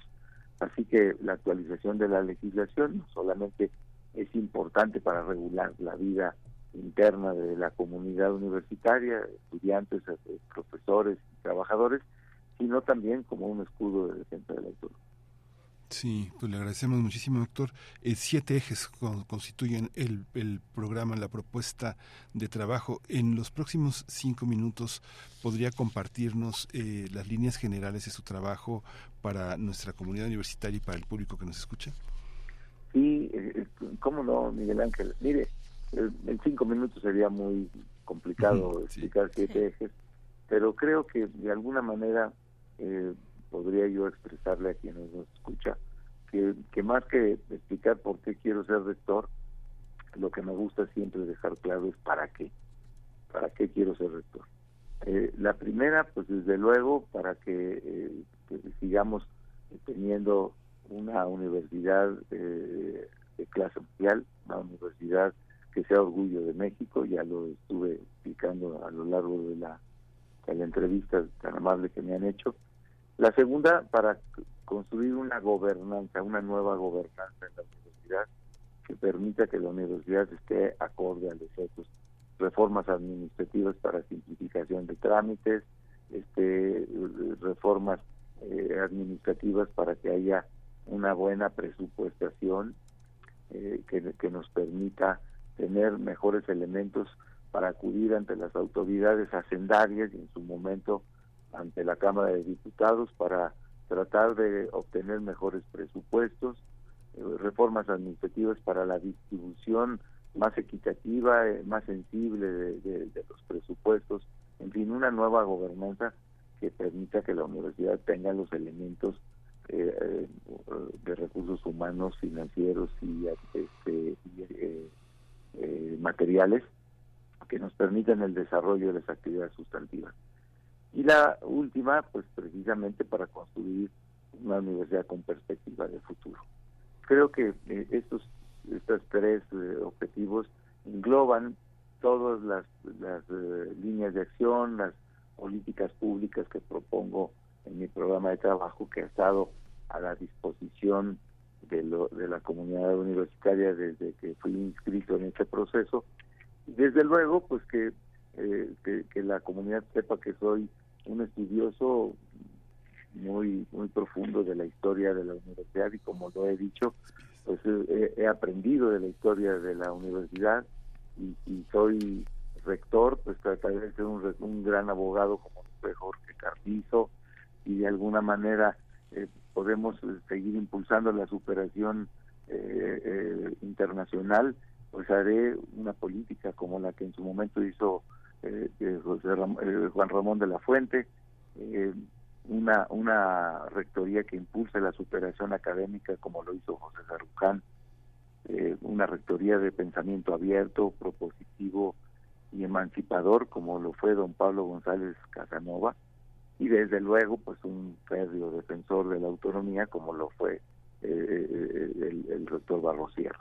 Estas, estas son las cuestiones que yo pongo a la consideración de la universidad, sobre todo pues mi formación como jurista, mi larga experiencia eh, administrativa en los gobiernos de nivel federal y, local, mi experiencia gubernativa, mis experiencias sindicales como, eh, como, como oficial mayor de una federación de sindicatos y desde luego pues una larga trayectoria académica que me, me distingue de, haber impartido casi 35 años de manera interrumpida clases en la Facultad de Derecho, de haber sido 20 años consejero técnico, de tener eh, un segundo mandato en la Facultad de Derecho.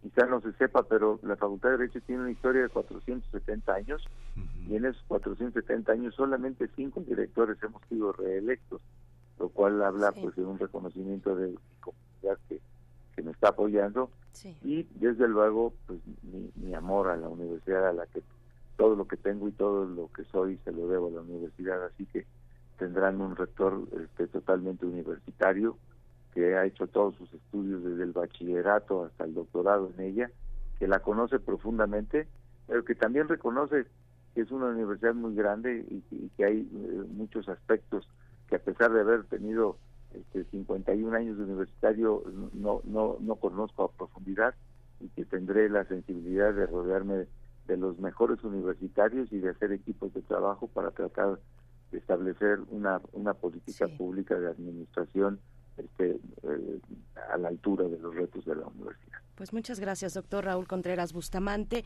director de la Facultad de Derecho, donde es profesor, profesor titularse de tiempo completo en licenciatura y en posgrado. Gracias por aceptar, por haber aceptado esta, esta invitación nuestra, esta convocatoria desde nuestra radiodifusora para la información de la comunidad universitaria, del público en general, de los radioescuchas de Radio UNAM. Hasta pronto, doctor Contreras Bustamante. Gracias.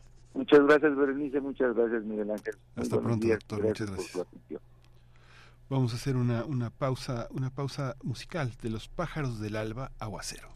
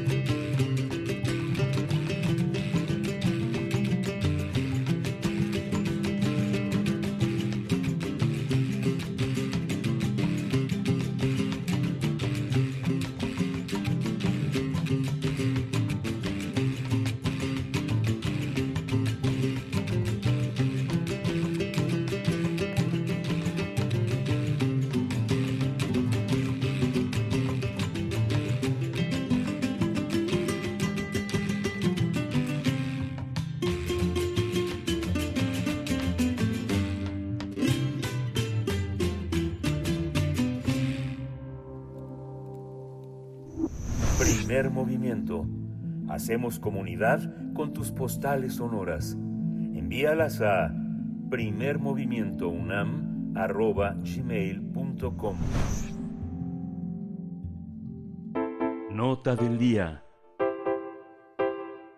Los Corpógrafos, una compañía de danza que va a estrenar eh, mañana Sketchbook, Sketchbook de Isabel Beteta eh, este viernes 20 de octubre a las 8 de la noche como parte de la temporada Hecho en Casa en el Centro Cultural Los Talleres. Se trata de tres pantallas que aparecen en escena y los bailarines les dan vida. Esta obra se asemeja a un cuaderno de apuntes donde los intérpretes dibujan con sus cuerpos apenas un trazo, un esbozo el programa dancístico que incluye las propuestas Thread, Hilo y For Thee Sweet Love Remembered tu dulce amor así recordado, que también será estrenada mañana viernes a las 20 horas, está musicalizada con canciones de Pink Floyd y está basada en el mundo imaginario de Virginia Woolf.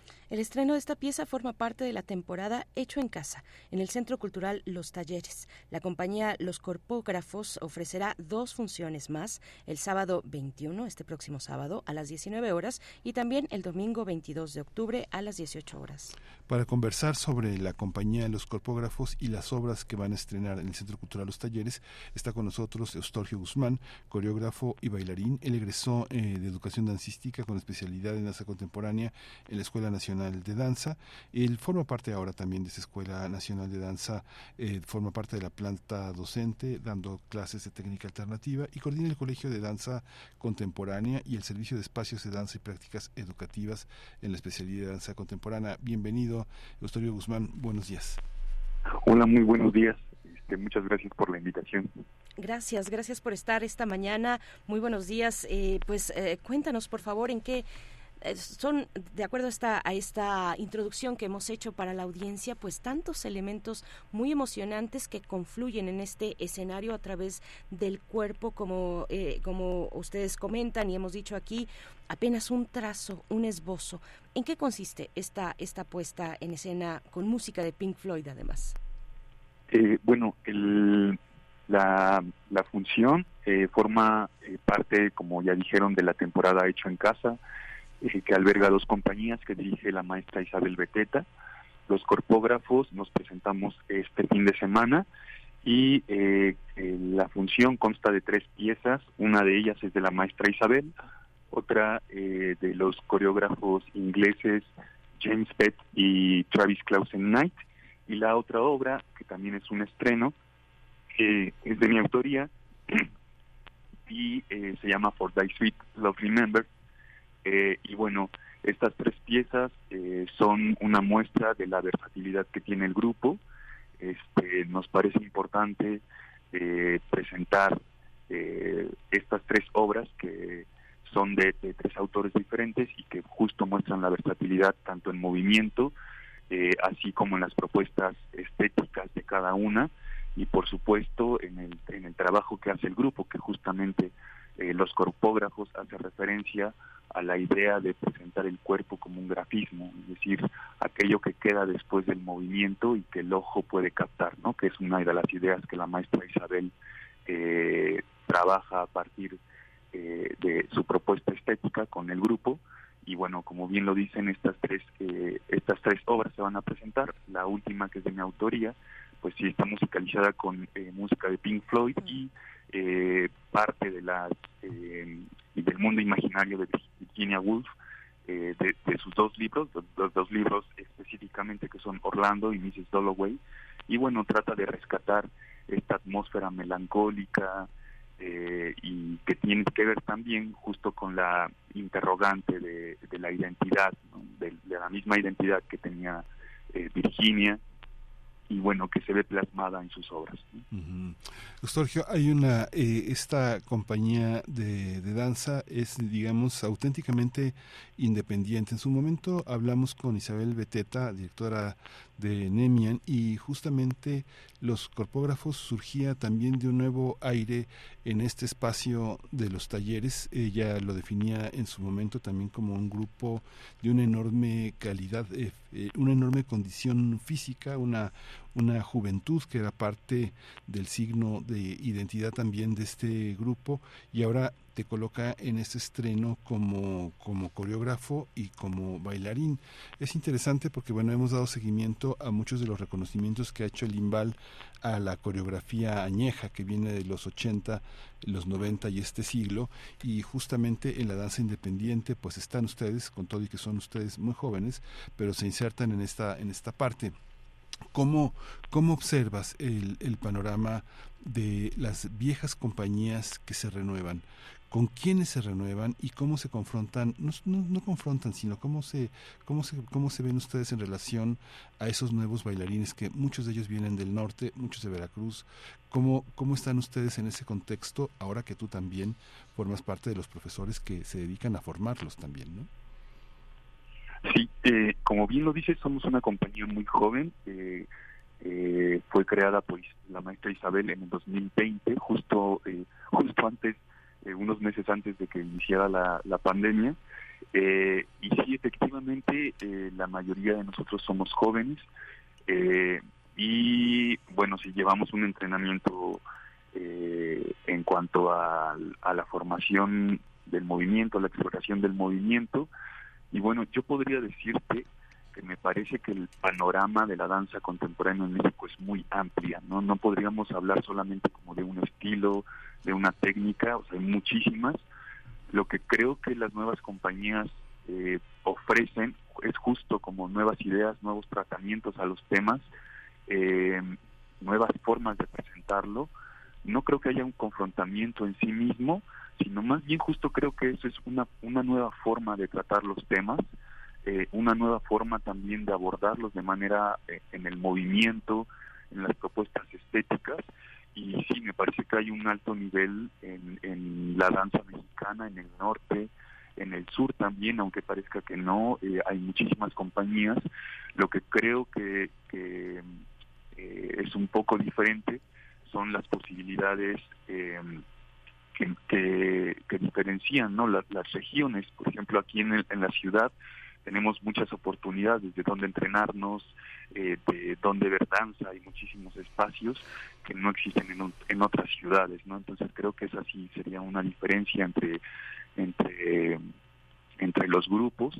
Me parece también que las compañías ya eh, con grandes trayectorias, como lo son Barro Rojo, Contempodanza, este, el mismo Nemian, o sea, que tienen más de 30 años ya eh, en la escena de la danza contemporánea mexicana, eh, siempre están buscando renovarse en cuanto a sus propuestas y creo que lo hacen a, través de, los nuevos bailarines, ¿no? Porque las visiones de los nuevos bailarines, de los que están en formación, me parece que sí son muy diferentes, ¿no? El desde la forma en cómo se eh, trata la formación de los bailarines también ya es muy diferente, ¿no? Eh, también me parece que las propuestas estéticas, ahora tenemos mucha, mucha más, eh, podemos acceder mucho más fácilmente a otras propuestas de otros países a, través del Internet o incluso hay muchas compañías que vienen a México y que presentan sus propuestas y creo que sí influye mucho en cómo después se ve eso reflejado en la escena de la danza contemporánea en México. Sí, Eustorgio, hablemos de For the Sweet Love Remember, esta, esta propuesta tuya, tu dulce amor así recordado, para hablar de, Virginia Woolf con una obra fundamental, la señora Dalloway. Eh, ¿qué, qué, de esta obra, que es, que es una obra central, que se pone a dialogar incluso con el Ulises de Joyce, dicen algunos, eh, em, que, no, dicen muchos de hecho, eh, que, que, ¿qué decides tú extraer de ahí de Virginia Woolf en esta obra y también en Orlando eh, para, para trasladar en un lenguaje corporal al escenario. Sí, claro. El, el, la idea principal de esta obra nace a partir justamente de la reflexión del paso del tiempo, de la vida de los seres humanos y de cómo nos vamos transformando. Eh, el título de la obra, For the Sweet of Remember, eh, la, extraje del, soneto 29 de Shakespeare, que habla justamente de, bueno, es un hombre o una persona eh, hablando de lo que ha pasado en su vida, de cómo ha visto pasar este, las aves, de cómo ve pasar el tiempo, eh, y hay cierto dejo de nostalgia en ello, ¿no? Eh, de cuánto ha sufrido, eh, y justamente dice que cuando él eh, recuerda a su ser amado, todo lo que ha vivido vale la pena y no lo cambiaría por todo lo que tiene un rey. Eh, y justamente esta misma nostalgia del, del, tiempo que pasa lo encuentro en Orlando y en, La señora Dalloway. Eh, en, la novela, como, como muchos saben, eh, de la señora Dalloway habla sobre una mujer ya en la mediana edad que está organizando su fiesta de cumpleaños y rememora este, sus amores de la juventud eh, y podemos ver cómo ella ahora tiene una visión diferente de sí misma y en Orlando pues vemos pasar a este personaje que se va transformando de hombre a mujer que va transformando su género y su sexo este con las campanadas de cada siglo no y creo que en las dos se puede recuperar también esta idea del paso del tiempo en los seres humanos y cómo vamos transformándonos y, y cómo esta gran interrogante de, de, la identidad, de quiénes somos, hacia dónde vamos, cuál es nuestra esencia y cuál es la esencia que se va a quedar cuando ya no estemos.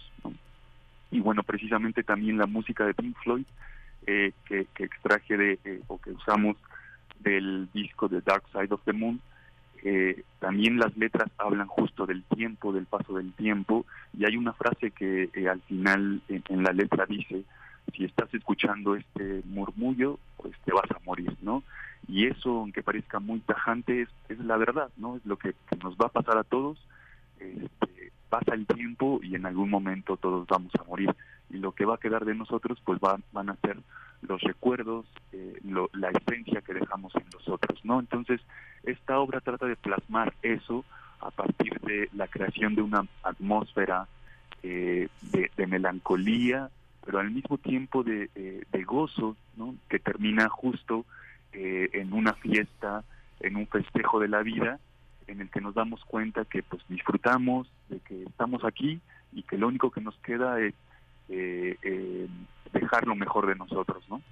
Sí, pues bueno, nos estamos acercando al final de la conversación, Estorgio, pero hay una cosa eh, que me parece muy sintomática. Por una parte, esto que señalas de la diversidad de la danza contemporánea en todo el país es algo que vivimos a pesar de la falta de espacios, de la falta de programas continuos y tal vez, no sé, nosotros estamos en un espacio periodístico, como periodista percibo que tal vez es uno de los momentos en los que menos se escribe de danza.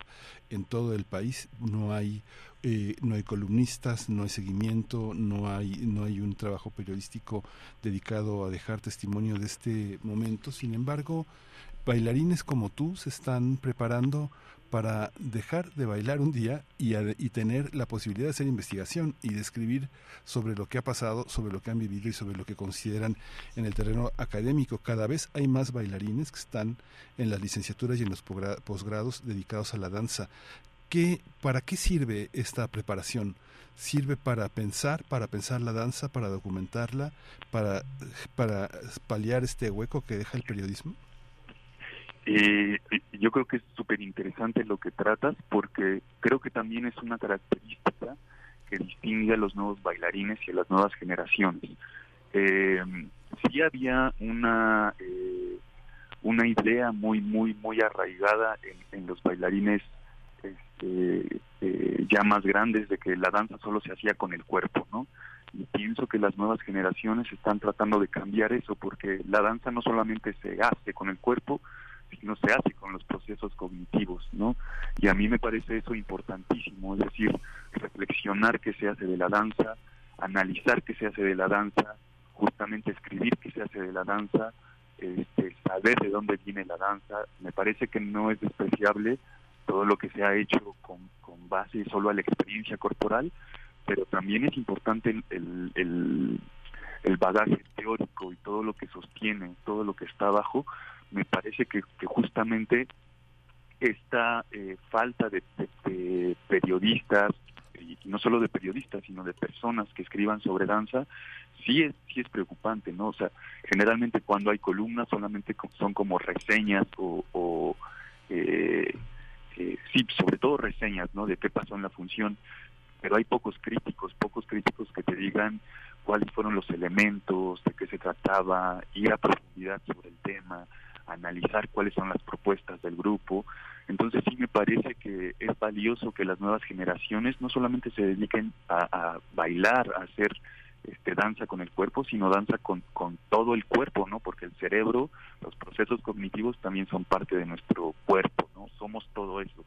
Entonces, eh, pues me, eh, a mí me da mucho gusto que muchos estén acercando a estos nuevos espacios, que haya nuevas eh, licenciaturas, ¿no? Sobre todo que haya nuevas eh, eh, formas de, acercarse a la danza, no solamente con el cuerpo. Sí. Eustorgio Guzmán, pues por último, recuérdanos eh, qué es lo que propone, qué es lo que propone la compañía de danza Los Corpógrafos, incluida tu propuesta que ya nos has comentado un poco más extensamente, también con Isabel Beteta y la parte que tiene que ver con la propuesta de coreógrafos ingleses. Sí, claro. Bueno, pues como les decía, eh, esta función está compuesta por estas tres propuestas que son en una estética muy diferente, también el lenguaje corporal es muy diferente. Me parece que muestran la versatilidad de los bailarines que, estamos en la compañía, que muestran también esta eh, necesidad de la maestra de Isabel de presentar un grupo eh, que, que tiene ideas frescas, que, que le da la oportunidad a sus bailarines de, de crear obra y eh, de, poder compartirla con el público, ¿no? Entonces, pues los invitamos a que se acerquen eh, al Centro Cultural Los Talleres, no solo a las funciones, sino también a las clases regulares que ahí se imparten, ¿no? Hay clases de danza contemporánea, eh, danza clásica, talleres de cerámica, fotografía, me parece que es un espacio que ofrece mucho a, a, la población de la ciudad y que este que la maestra Isabel se ha eh, se ha, trabajado muchísimo en ello, ¿no? Entonces, esta función es parte de, esta, eh, de, la propuesta de la maestra y bueno, estaremos este fin de semana, viernes a las 8, sábado a las 7 y domingo a las 6. Y bueno, también es importante eh, comentarles y compartirles que eh, lo recaudado en estas funciones, lo que entre de las entradas, eh, será donado a una asociación que se dedica a rescatar y cuidar eh, perritos en situación de calle. Entonces, pues además de ver una hermosa función y esta propuesta, estarán ayudando a esta noble causa. Sí.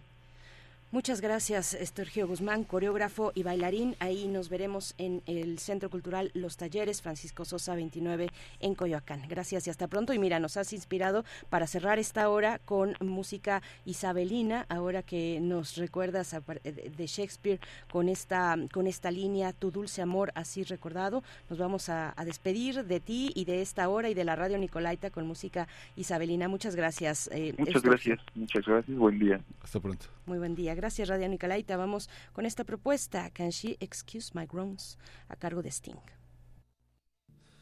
Can she excuse my wrongs with virtue's cloak?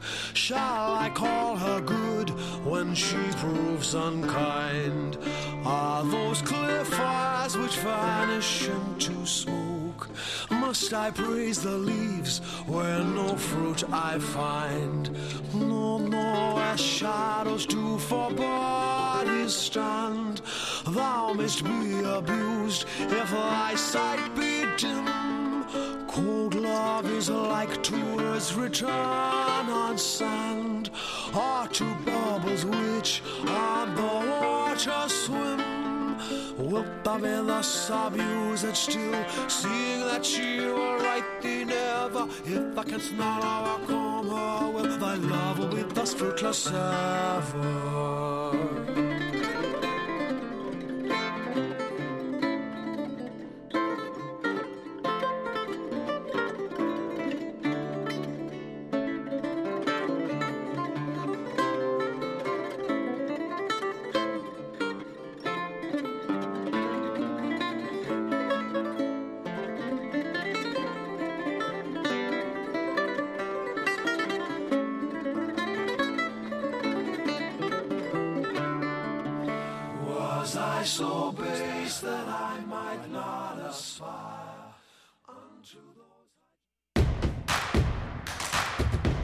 Síguenos en redes sociales. Encuéntranos en Facebook como Primer Movimiento y en Twitter como arroba PMovimiento. Hagamos comunidad.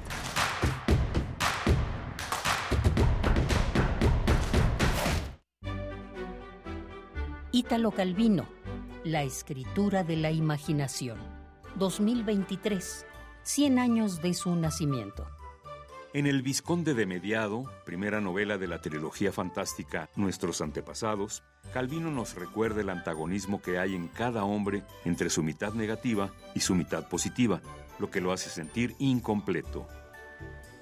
Oh, Pamela, esto es lo bueno de estar partido, el comprender de cada persona o cosa del mundo la pena que cada uno y cada una tienen por su propia incompletez. Yo estaba entero y no entendía, me movía sordo e incomunicable entre los dolores y las heridas sembrados por todas partes. No solo yo, Pamela, soy un ser dividido y desarraigado, sino también tú y todos. Ítalo Calvino, 96.1 FM, Radio UNAM, Experiencia Sonora.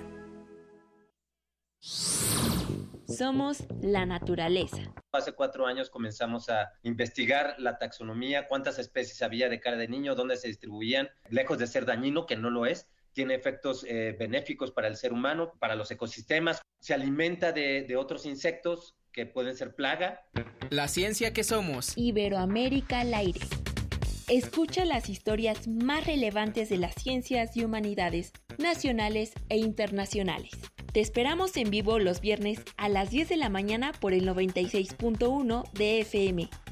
Radio UNAM, Experiencia Sonora. Otro México es posible.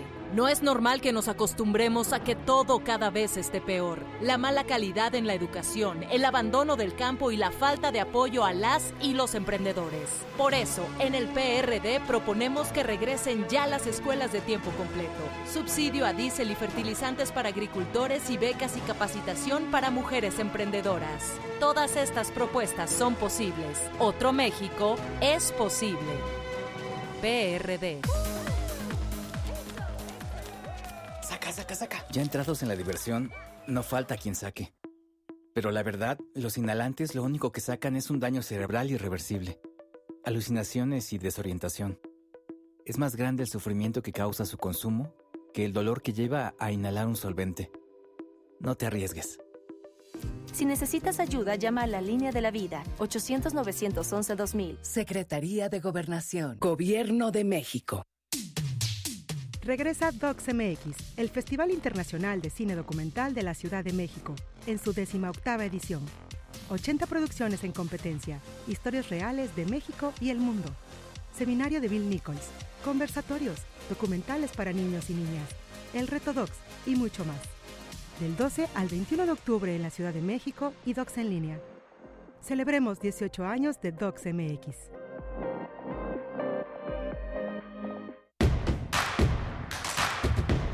Encuentra la música de primer movimiento día a día en el Spotify de Radio UNAM y agréganos a tus favoritos.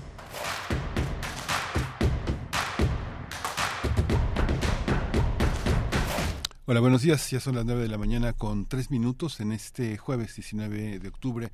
La semana se extingue, se extingue también en octubre, pero no nuestro entusiasmo y nuestras ganas de estar con ustedes haciendo comunidad y compartiendo este espacio desde su casa, desde Adolfo Prieto 133, en esta nave que se llama Primer Movimiento, en esta radio universitaria que desde esta mañana está, está con ustedes. Está Rodrigo Aguilar en la producción ejecutiva, Violeta Berber está en la asistencia de producción, Antonio Beltrán hoy en los controles técnicos y mi compañera Berenice Camacho en la conducción. Querida Berenice, buenos días. Hola Miguel Ángel Quemain, muy buenos días a la audiencia. Estoy, estoy leyendo sus comentarios, estamos leyendo eh, lo que nos comparten esta mañana porque los tenemos muy abandonados. Es que el ritmo ha sido un poco vertiginoso eh, en, en, estas primeras dos horas y seguirá, y seguirá realmente ahora que lo pienso también un poco así, pero me detengo unos minutitos para saludar a Rosario Durán que está en redes sociales. Refrancito también está por acá desde, desde, nos dice que ha estado escuchando las entrevistas con más o menos atención, interesantes diagnósticos y, los, y las propuestas del momento particular de la querida UNAM, pero se omiten las condiciones laborales, sobre todo del personal académico, ni modo, entiendo que no quieran tocar el tema eh, los aspirantes. Gracias, Refrancito.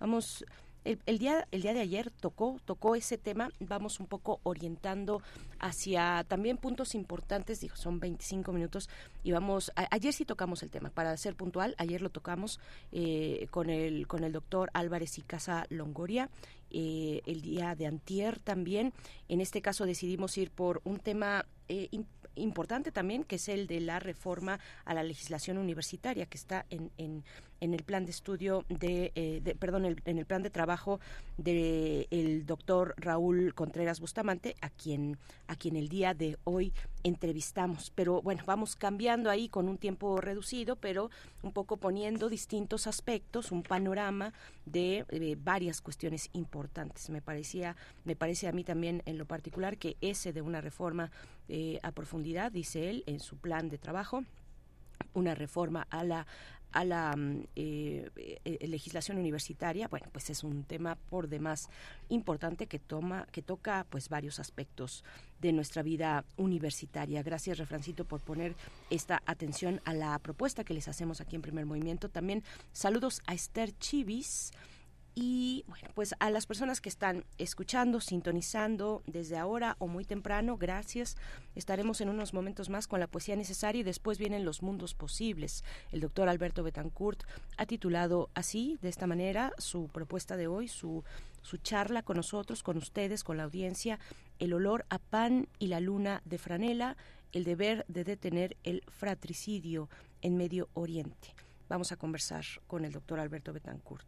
Y al cierre también Miguel Ángel. Vamos a tener también derechos humanos y el tema Israel-Palestina con Jacobo Dayan, eh, director del Centro Cultural Universitario de Tlatelolco. Y bueno, a Jacobo no solo ha puesto el acento en las cuestiones internacionales, también ha sido un atento observador eh, de, todo lo que pasa en nuestro país y en Latinoamérica y hoy bueno se ha dado la, la, este, la noticia de que Alejandro Encinas deja la Secretaría de Gobernación para encaminarse a, tareas eh, igualmente difíciles pero pues eh, muy muy importantes para para el país Sí, ha dicho el presidente de la República, Andrés Manuel López Obrador, esta mañana en su conferencia matutina, ha dicho lo siguiente, le agradecemos mucho todo su apoyo a Encinas eh, ya Encinas presentó su renuncia y va a participar en actividades políticas electorales y he nombrado al sustituto al sustituto Félix Arturo Medina Padilla.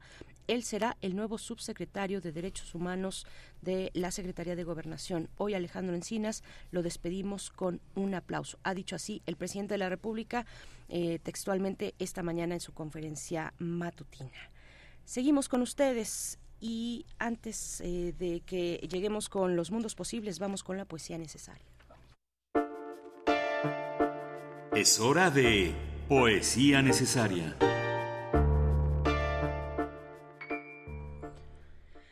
Poesía necesaria, ya casi una década de que el Festival Internacional de Poesía de Medellín en Colombia ha emprendido la iniciativa de la Cumbre Mundial de Poesía por la Paz que viene eh, pues a cuento. Lamentablemente eh, seguimos exigiendo y a gritos las personas salen a las calles para exigir la paz, la paz en Medio Oriente y bueno, la paz en todo en todo el mundo. Eh, y bueno, esta, esta, esta cumbre mundial de poesía por la paz que cada año se, se celebra en el marco del Festival Internacional de Poesía de Medellín, de Medellín, tiene como resultado antologías poéticas con esa temática al centro, la paz, en un país como Colombia. Piense, pensémoslo así en ese, en ese marco. De estas antologías, varios poetas de todas las latitudes, entre ellos también los árabes, tienen un espacio muy importante y es el caso de Muhammad Aziz al-Jababi, eh, de quien en, realidad no, no pude encontrar mucha información, no pude encontrar mucha información más que este poema y la casi pues eh, eh, muy incipiente reseña que, que, desde el Festival Internacional de Poesía de, Medellín del, del, año 2015 pude encontrar, pero el poema vale toda la pena y es finalmente lo que nos interesa. eh, eh, compartir con ustedes composiciones poéticas y en este caso les propongo que sea por la paz. Se titula ¿Para cuándo? La música es de Manu Chao, cantante parisino que ha dedicado su música a acompañar distintas causas sociales en todo el mundo. Vamos entonces con la poesía de Muhammad Aziz al-Jababi. ¿Para cuándo? La noche nos sigue, noche sin fin, tinieblas del hambre, tinieblas sin luna, que alucinan nuestros pálidos rostros. Gritos de blasfemia oradan la blindada faz del cielo sin eco. Gritos salvajes, gritos de rabia que la miseria arranca de nuestras gargantas en llamas. ¿Para cuándo las espigas de nuestra tierra y la dulzura de nuestro cielo? ¿Para cuándo el sol en el corazón? ¿Veremos un día el día como todo el mundo? Todo el mundo busca la paz.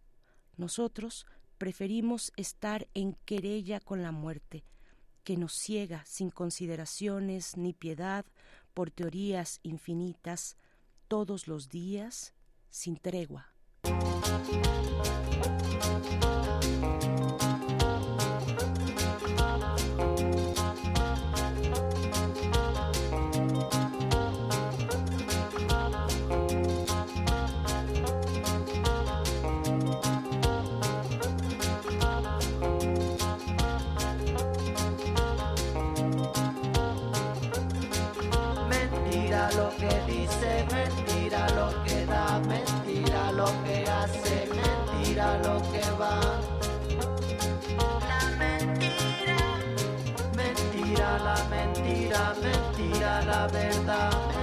Mentira lo que cuece bajo la oscuridad.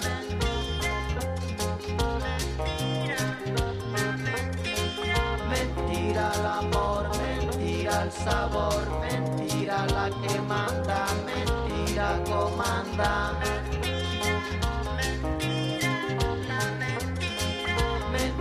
la tristeza cuando empieza. Mentira no se va, mentira, mentira.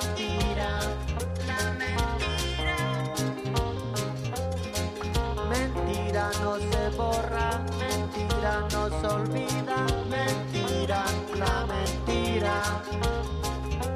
Mentira cuando llega, mentira nunca se va. Mentira, mentira la mentira mentira la verdad.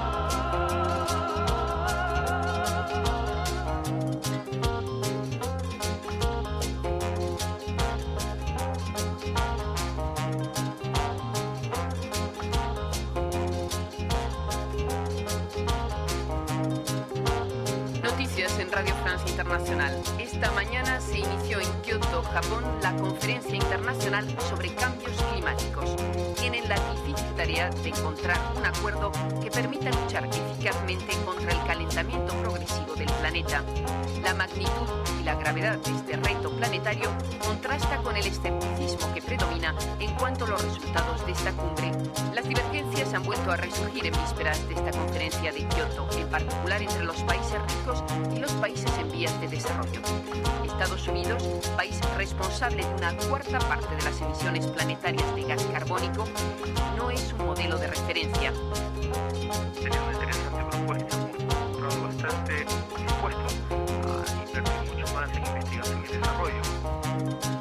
É sempre mais fácil empurrar com a barriga e deixar o abacaxi para os netos. Mas enquanto o mundo continua parolando, o termômetro e a água vão subindo.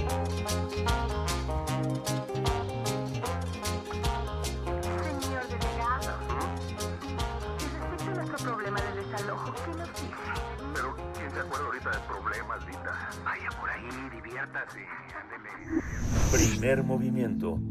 Hacemos comunidad con tus postales sonoras.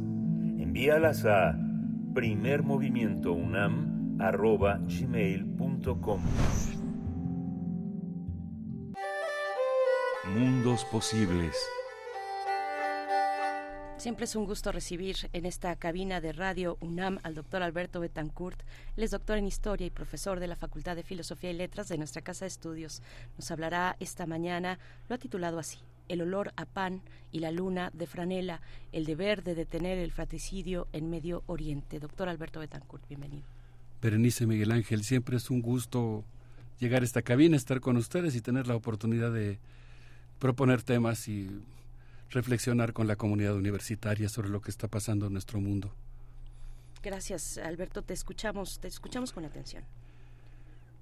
Pues como la mayoría de las personas me siento acongojado, muy acongojado y convencido de que tenemos la responsabilidad de hacer algo para impedir el horror que se está viviendo en Medio Oriente.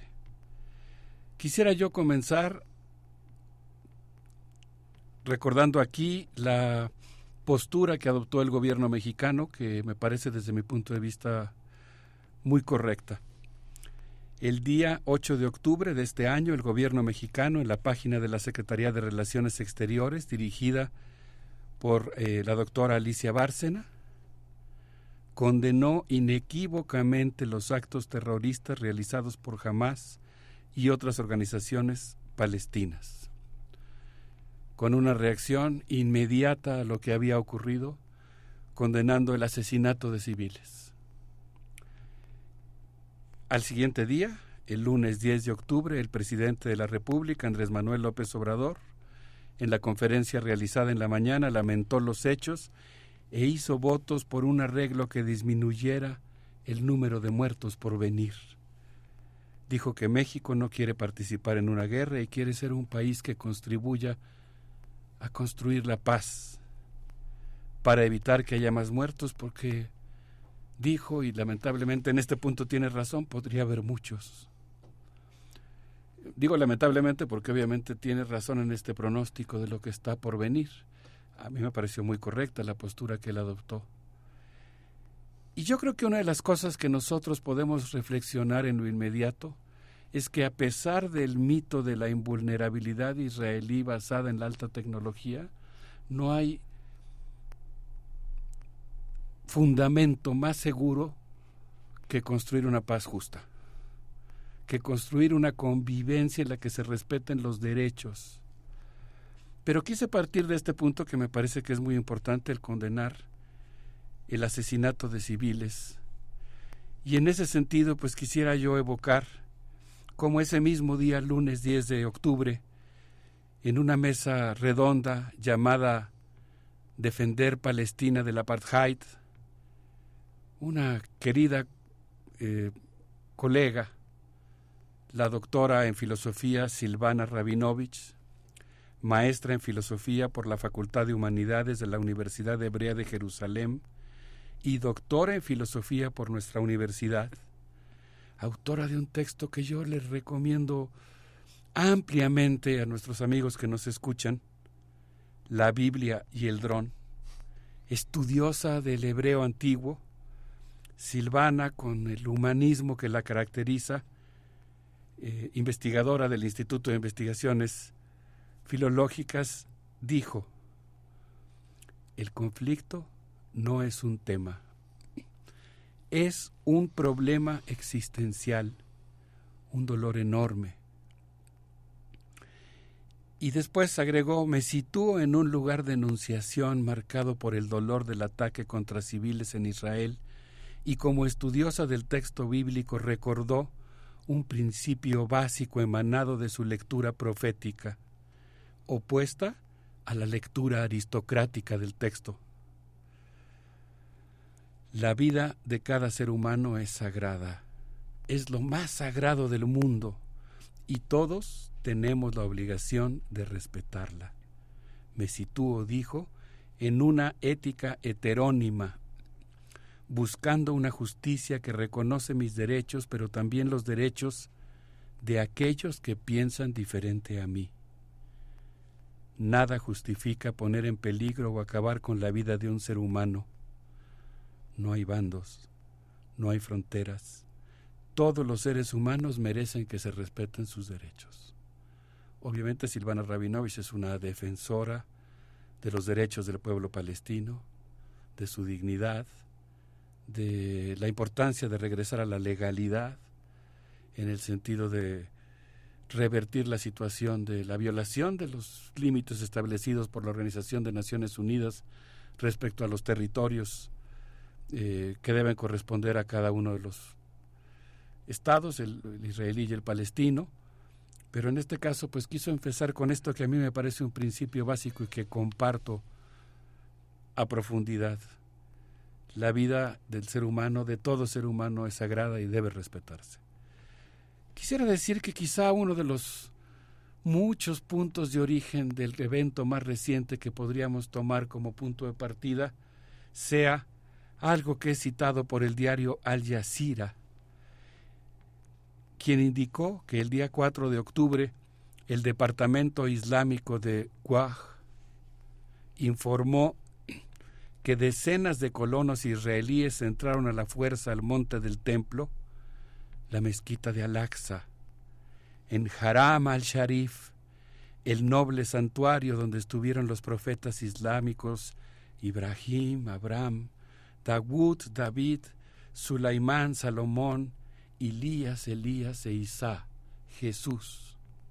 Ese día la policía replegó a los ciudadanos palestinos que estaban ahí y por eso yo pienso que en alguna medida el horror que estamos viviendo actualmente es todavía un chispazo de la maligna política exterior seguida por el presidente de los Estados Unidos, Donald Trump, quien violando lo establecido por la Organización de Naciones Unidas reconoció a Jerusalén como la capital de Israel, lo cual provocó tensiones en un espacio que de acuerdo a esa institución, la Organización de Naciones Unidas, tendría que ser un espacio bajo supervisión internacional y, y, compartido por las tres religiones más importantes de la zona y del mundo. Y bueno, todas las religiones son importantes, toda la manifestación espiritual del ser humano es importante, pero en esa región y por su número de adeptos. Y pues yo creo que de alguna manera lo que estamos viviendo es todavía un resquicio de esa política exterior seguida por Donald Trump y lamentablemente continuada por el actual presidente de los Estados Unidos, Joe Biden. El ataque comenzó el día 7 de octubre a las 6.30 hora local de Israel. Eran las 9.30 de la noche en México. Jamás dice haber disparado cohetes. Eh, perdón, no deben haber sido las 9.30 del día anterior, ¿no? Sí, del día sí. anterior. Eh, sí, de la noche, pero del día anterior. Sí. Jamás dice haber disparado cinco mil cohetes. Israel dice que fueron dos mil.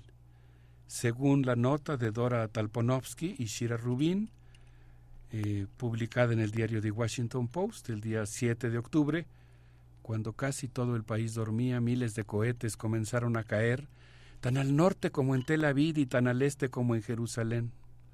Jamás disparó al menos insisten en la cifra, 3.000 cohetes contra cuando menos 12 ciudades.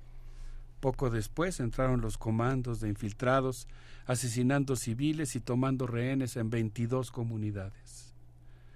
A las 10 de la mañana el ejército israelí comenzó a bombardear Gaza.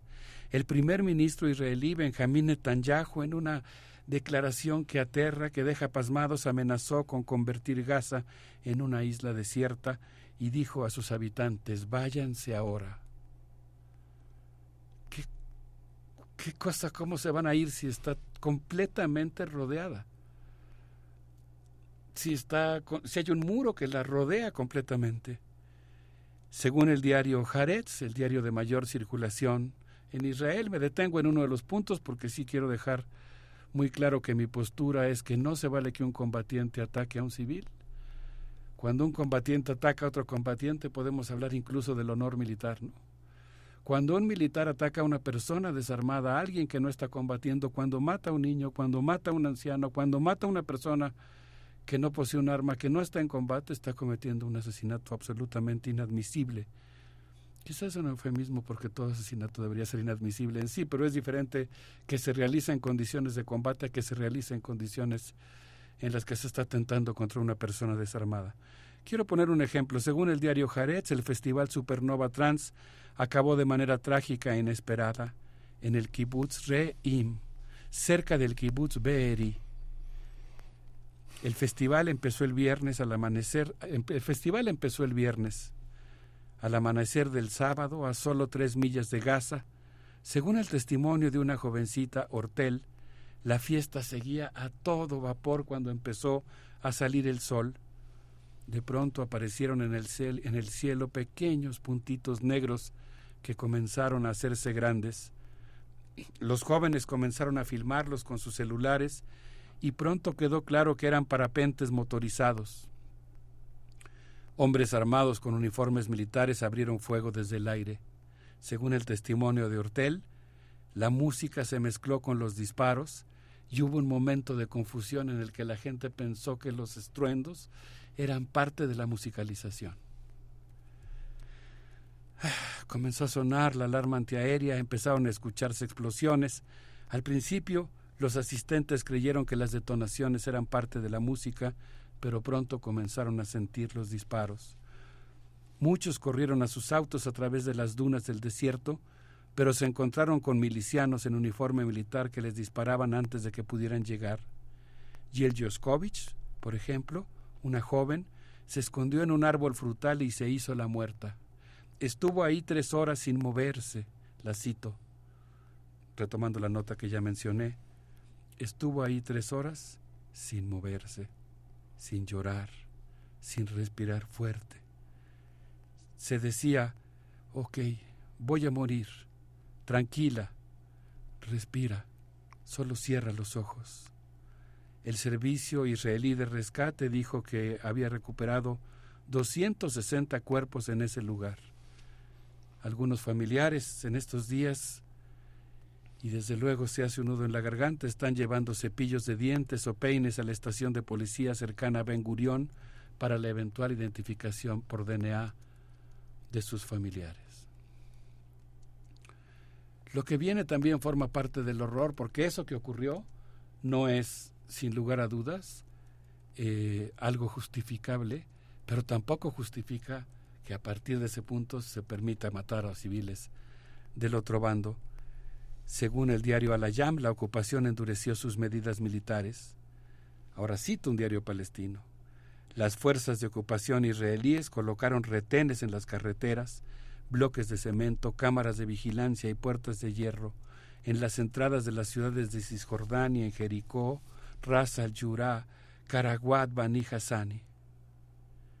En Gaza, Israel cortó el agua y la electricidad había pasado ya una semana, yo digamos que estoy haciendo un corte de lo que estaba ocurriendo hasta el domingo anterior, una semana, semana y un día después del ataque. El domingo 14 de octubre la Organización de Naciones Unidas declaró que 2.5 millones de palestinos, la mitad de, ellos, de ellos niños, están al borde de la muerte si no se les suministra agua. y se reinstala la electricidad que permite el funcionamiento de sus plantas potabilizadoras. Según la Agencia para la Atención a Refugiados Palestinos, el comisionado general Philippe Lazarani dijo que sin combustible comenzarán a morir ancianos y niños desde el inicio, ancianos y niños. Desde el inicio de los bombardeos se han desplazado alrededor de un millón de personas. Hasta el domingo habían muerto 2.500 palestinos y había 8.700 heridos.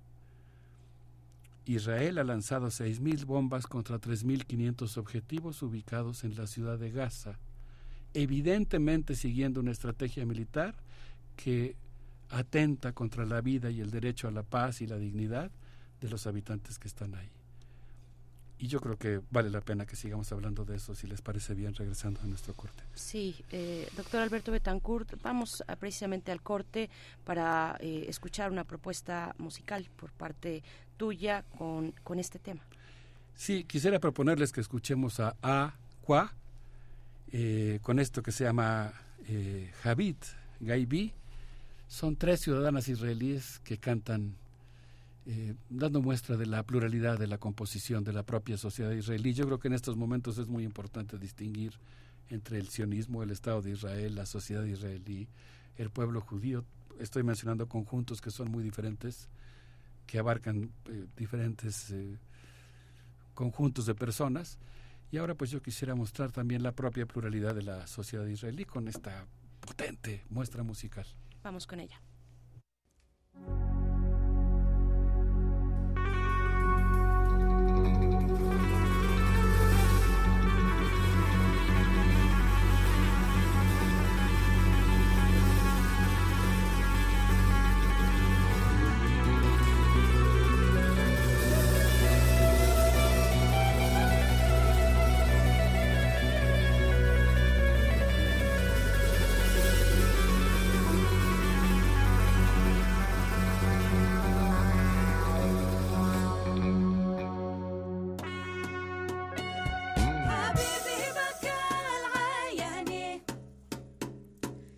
مش مثله حبيب ثاني. حبيبي بكى حبيبي بك العياني. وقمر حلاوة وقمر حلاوة خلهني حبيب قلبي و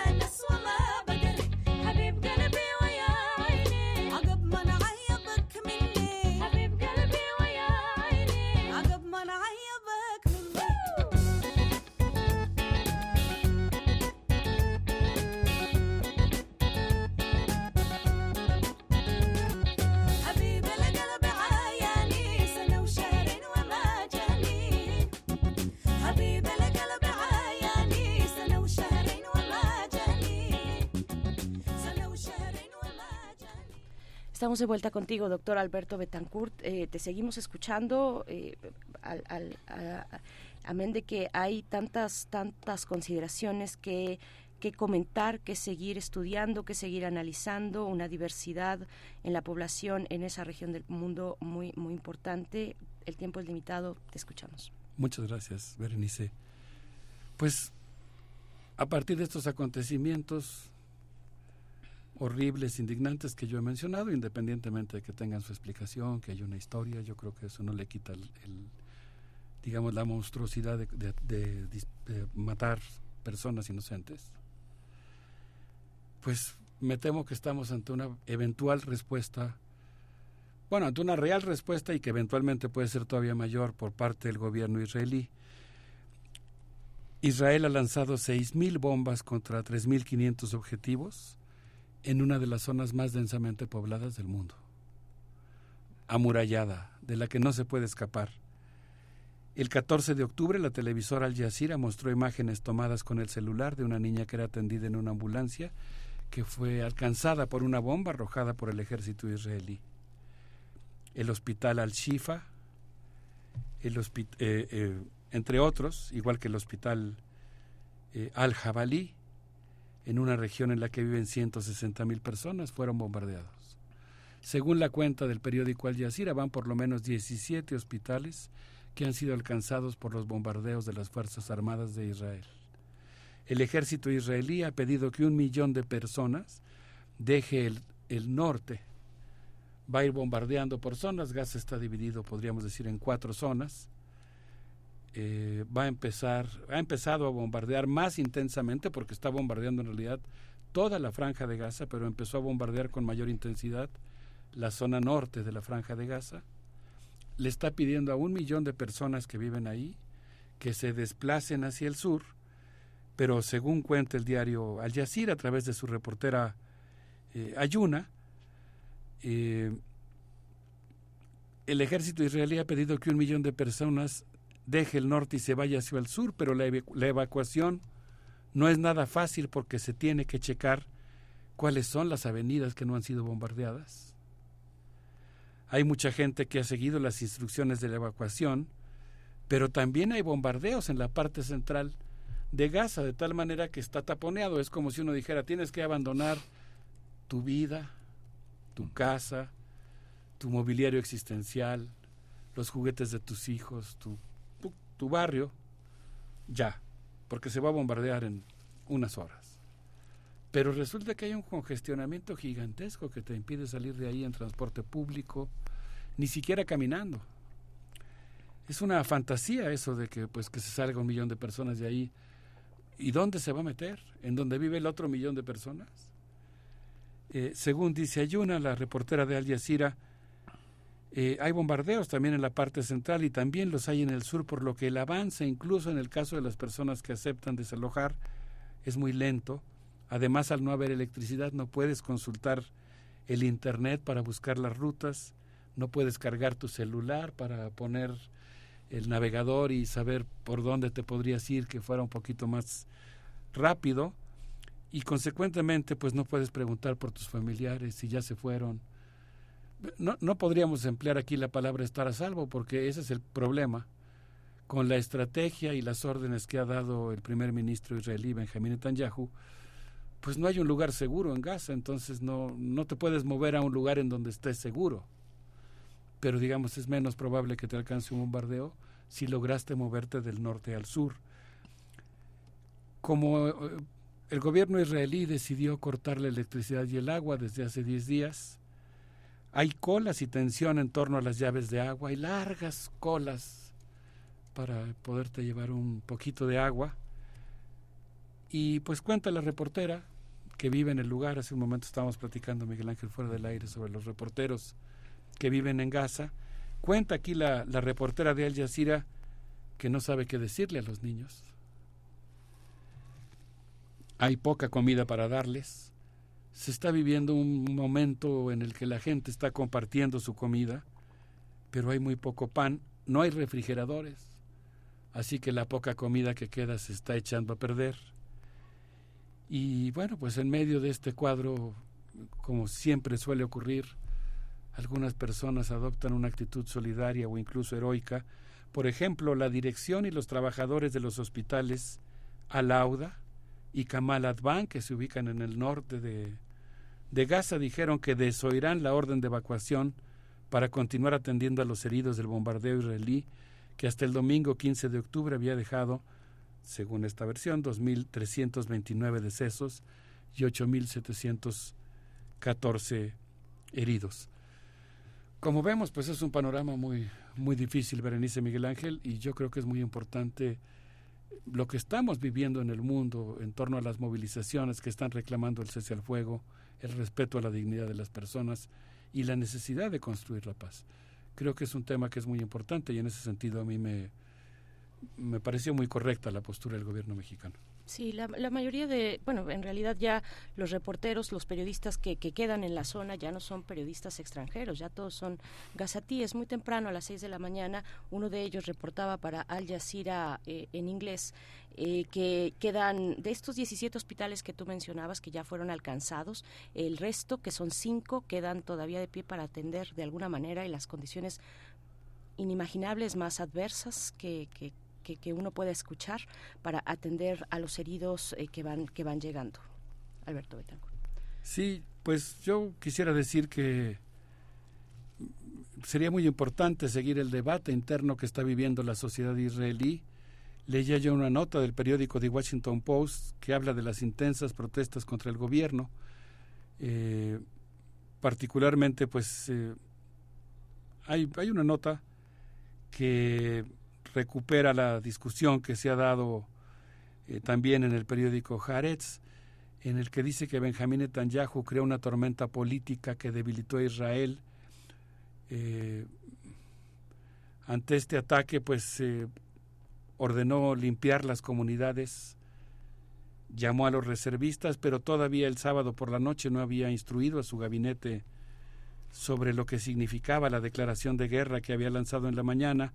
Eso ha provocado una gran incertidumbre y según, y según Usida Yan, que es un, un ex asesor de seguridad del gobierno israelí, el ataque reveló las fallas en el liderazgo israelí en todos los niveles, no advirtió el peligro, no defendió las fronteras, no pudo garantizar la seguridad de las comunidades, no manejó bien la crisis de los rehenes y pues lo peor de todo es que ahora promete una venganza que al parecer no distinguirá entre civiles y combatientes entre grupos eh, militares y, personas de la vida común. Yo por eso decidí citar aquí, eh, como título de mi intervención, dos novelas, una escrita por el gran Abraham Yehoshua, la, Una mujer en Jerusalén, una novela que para mí resulta completamente entrañable, que habla de un jefe de personal de una fábrica de pan que tiene la encomienda de averiguar si una mujer que se encuentra en el depósito de la morgue eh, es realmente una trabajadora de la fábrica en la que él está y ese, ese viaje, ese viaje digamos desde su oficina de la gerencia hasta la casa de la trabajadora de la fábrica de pan, lo lleva a cobrar conciencia de las profundas desigualdades que se viven también en la sociedad israelí, de la heterogeneidad que tiene esa sociedad de la urgencia que tiene la construcción de una paz en base a una coexistencia pacífica y al reconocimiento de los derechos del pueblo palestino. Pero quise citar también una novela entre el cielo, entre el azul, eh, perdón, el azul entre el cielo y el agua, de Susan Abulagua, que habla de las de la vida, la resistencia, ¿no? Eh, de los habitantes de Palestina, tanto de Gaza como Cisjordania, aunque la novela está situada principalmente en Gaza, y habla de una abuelita que le pone a su bebé una franelita en la que en las noches le pone una luna y en la mañana al despertar retira la luna y le pone un suelecito en la franela para explicarle las diferencias entre el día y la noche. Y yo creo que los niños de todo el mundo, los palestinos y los israelíes, tienen el derecho de vivir en paz. Y pienso que en este momento la conciencia de la humanidad, pero sobre todo la acción para impedir que se siga cometiendo este fratricidio, pues es muy importante. Y creo que las movilizaciones exigiendo la paz, una paz que se basa en la justicia y el respeto al derecho internacional, es muy importante en este momento, por lo que me parece que es muy importante eh, específicamente la solidaridad con el pueblo palestino en su, en su lucha por hacer respetar su dignidad y conste que mi postura ha sido la de que la vida de todo ser humano es sagrada y tiene que respetarse. Sí, impresionantes las eh, concentraciones multitudinarias en todo el mundo, en el mundo árabe también, muy especial. Es, han salido a las calles eh, pues eh, decenas de miles de personas, pero también en Europa, en Estados Unidos. Gracias, Alberto Betancourt. ¿Con qué nos despedimos? Pues quisiera proponerles que continuáramos situados en el terreno con esto que se llama 47 Soul eh, 47 Soul. Eh, no, eh, bueno, van a escuchar ustedes la letra. Don't care where you from. No importa de dónde vengas, esto es algo que me parece que viene muy bien a cuento en este momento en el que tenemos que hacer valer la dignidad de las personas y la dignidad es universal, le pertenece a cada ser humano. Tenemos que luchar por un mundo en el que cada ser humano eh, tenga un lugar. Así es. Sí, Pues, gracias. Un gusto estar con ustedes, aunque haya sido para un tema tan difícil. Un, un abrazo a la comunidad universitaria. Gracias. Gracias, eh, hasta pronto, doctor Alberto Betancourt. Aquí eh, en este espacio que pues buscamos construir entre todos, entre todas, narrativas de paz que tanta falta nos hacen. Nos escuchamos en ocho días contigo y vamos con esta propuesta musical. And please feel free if you have some moves yourselves as well. Don't be shy. Show us.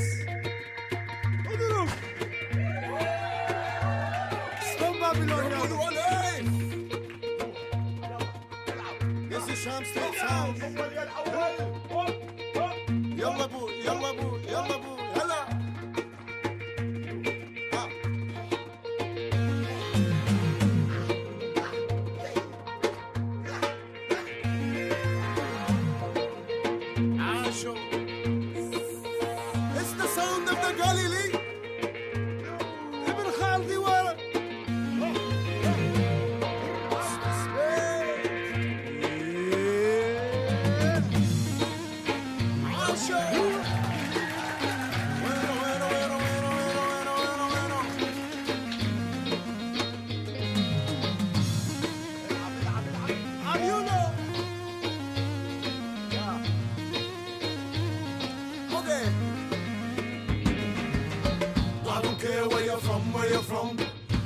Don't care where you're from, where you're from.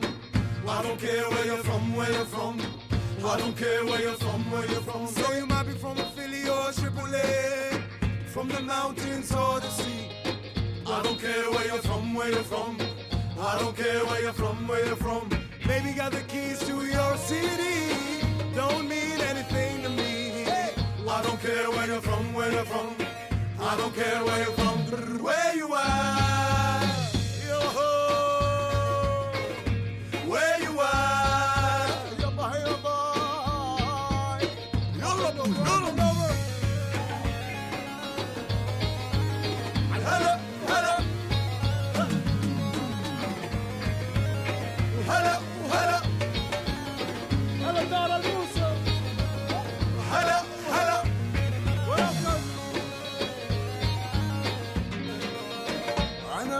ما بتفرق عندي يا حلوة يا اهلك من وين من وين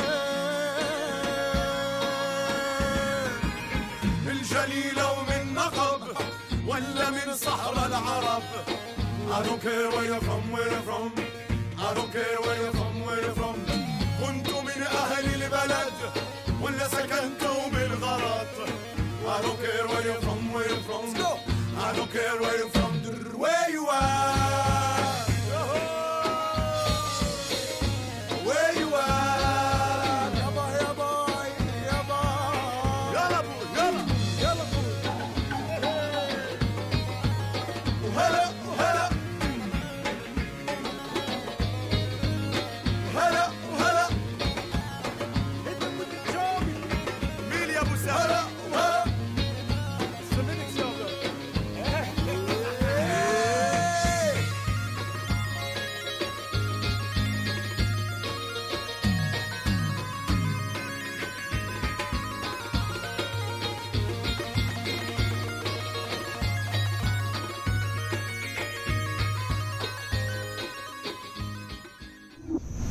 Primer movimiento.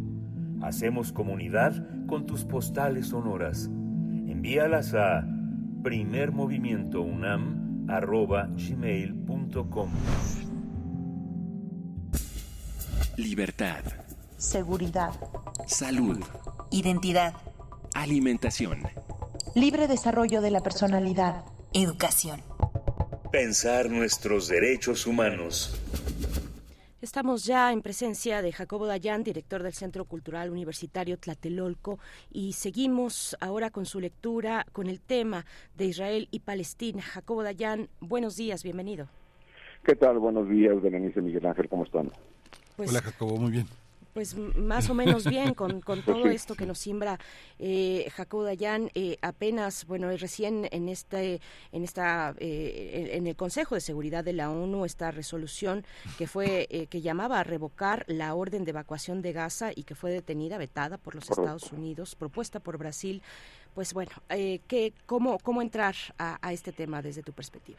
Sí, de acuerdo. Creo que nada más vale la pena hacer un breve comentario, digo, por algo que ocurrió hoy temprano con eh, la salida de Alejandro Encinas y el nombramiento de Félix Miranda como nuevo subsecretario de Derechos Humanos. Muy brevemente, eh, pues hay que hacer un balance de la- del ejercicio de Alejandro Encinas. Eh, dos comisiones de la verdad fueron puestas bajo su control, las dos las abandona, las vota sin decir lo que hay que decir. El sistema de reparaciones es un caos, la migración, las violaciones a derechos humanos son brutales, el sistema de búsqueda, pues ya sabemos con la salida de Carla Quintana también es todo un caos, el mecanismo de protección, los desaparecidos, la agenda de derechos humanos es, es un caos, Alejandro Encinas se va privilegiando su futuro político y ahora nombran a una persona sin experiencia alguna. Me parecía importante hacer nada más este resumen y decir que dos comisiones están votadas sin eh, saber en qué condiciones se encuentran. Tendría que haber sido obligación del subsecretario dar cuenta de ello. Pero bueno, dejando eso a un lado, que me- merecerá un análisis más profundo en los próximos días. Pues bien dices, Berenice, eh, y, creo que eso es lo que vale la pena hablar. Digo, seguramente se han ha estado hablando mucho sobre los, las causas, los orígenes de este conflicto, la brutal crisis humanitaria, los crímenes atroces cometidos tanto por el gobierno de Israel como por el grupo terrorista Hamas pero vale la pena echarnos un poco más para arriba y hacer un análisis sobre los mecanismos en teoría que se que creó la humanidad para prevenir estas atrocidades que son condenables de manera absoluta por de ambos bandos. En teoría, el Naciones Unidas tiene la obligación como mandato de garantizar la paz y la seguridad internacional, particularmente el Consejo de Seguridad que sabemos está secuestrado por los intereses de los cinco miembros permanentes, Estados Unidos, Rusia, China, Gran Bretaña y Francia, y si no veta uno, veta el otro, y la paz y la seguridad son relegadas. Como bien dices, una eh, esa propuesta impulsada por Brasil era más que obvia y más que necesaria y fue vetada, así como en su momento se vetó por Rusia eh, situaciones similares en el caso de la guerra en Siria, y vemos conflictos multiplicarse por el planeta, Nagorno-Karabaj entre Azerbaiyán y Armenia, la, evidentemente la invasión rusa a Ucrania, y no hay mecanismos institucionales políticos para frenar la violencia. La otra herramienta que se creó fue la Corte Penal Internacional, este tribunal encargado de sancionar penalmente a las personas responsables de los que, peores crímenes para la humanidad, que son el genocidio, los crímenes de lesa humanidad, los crímenes de guerra y el crimen de agresión. Su fiscal Karim Khan hace unos días declaró que eh, a pesar de que la investigación del caso de la situación entre Israel y Pa- y Palestina está abierta desde 2018, cuando él llegó a la fiscalía en 2021 se encontró que no había ningún equipo asignado a esa investigación. Tres años, es decir, nos enteramos por el fiscal que en tres años la Corte Penal no hizo nada porque no tenía personal.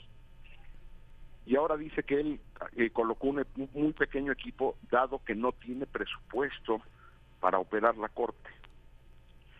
Es decir, lo que pasa en México de ahorcar las instituciones desde el presupuesto, pues pasa también a nivel internacional.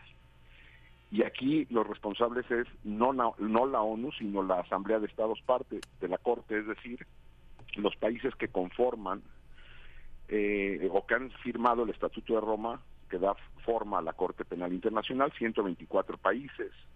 Evidentemente fuera de ellos está Rusia, China, Estados Unidos, Israel, Cuba, muchos otros. México es parte.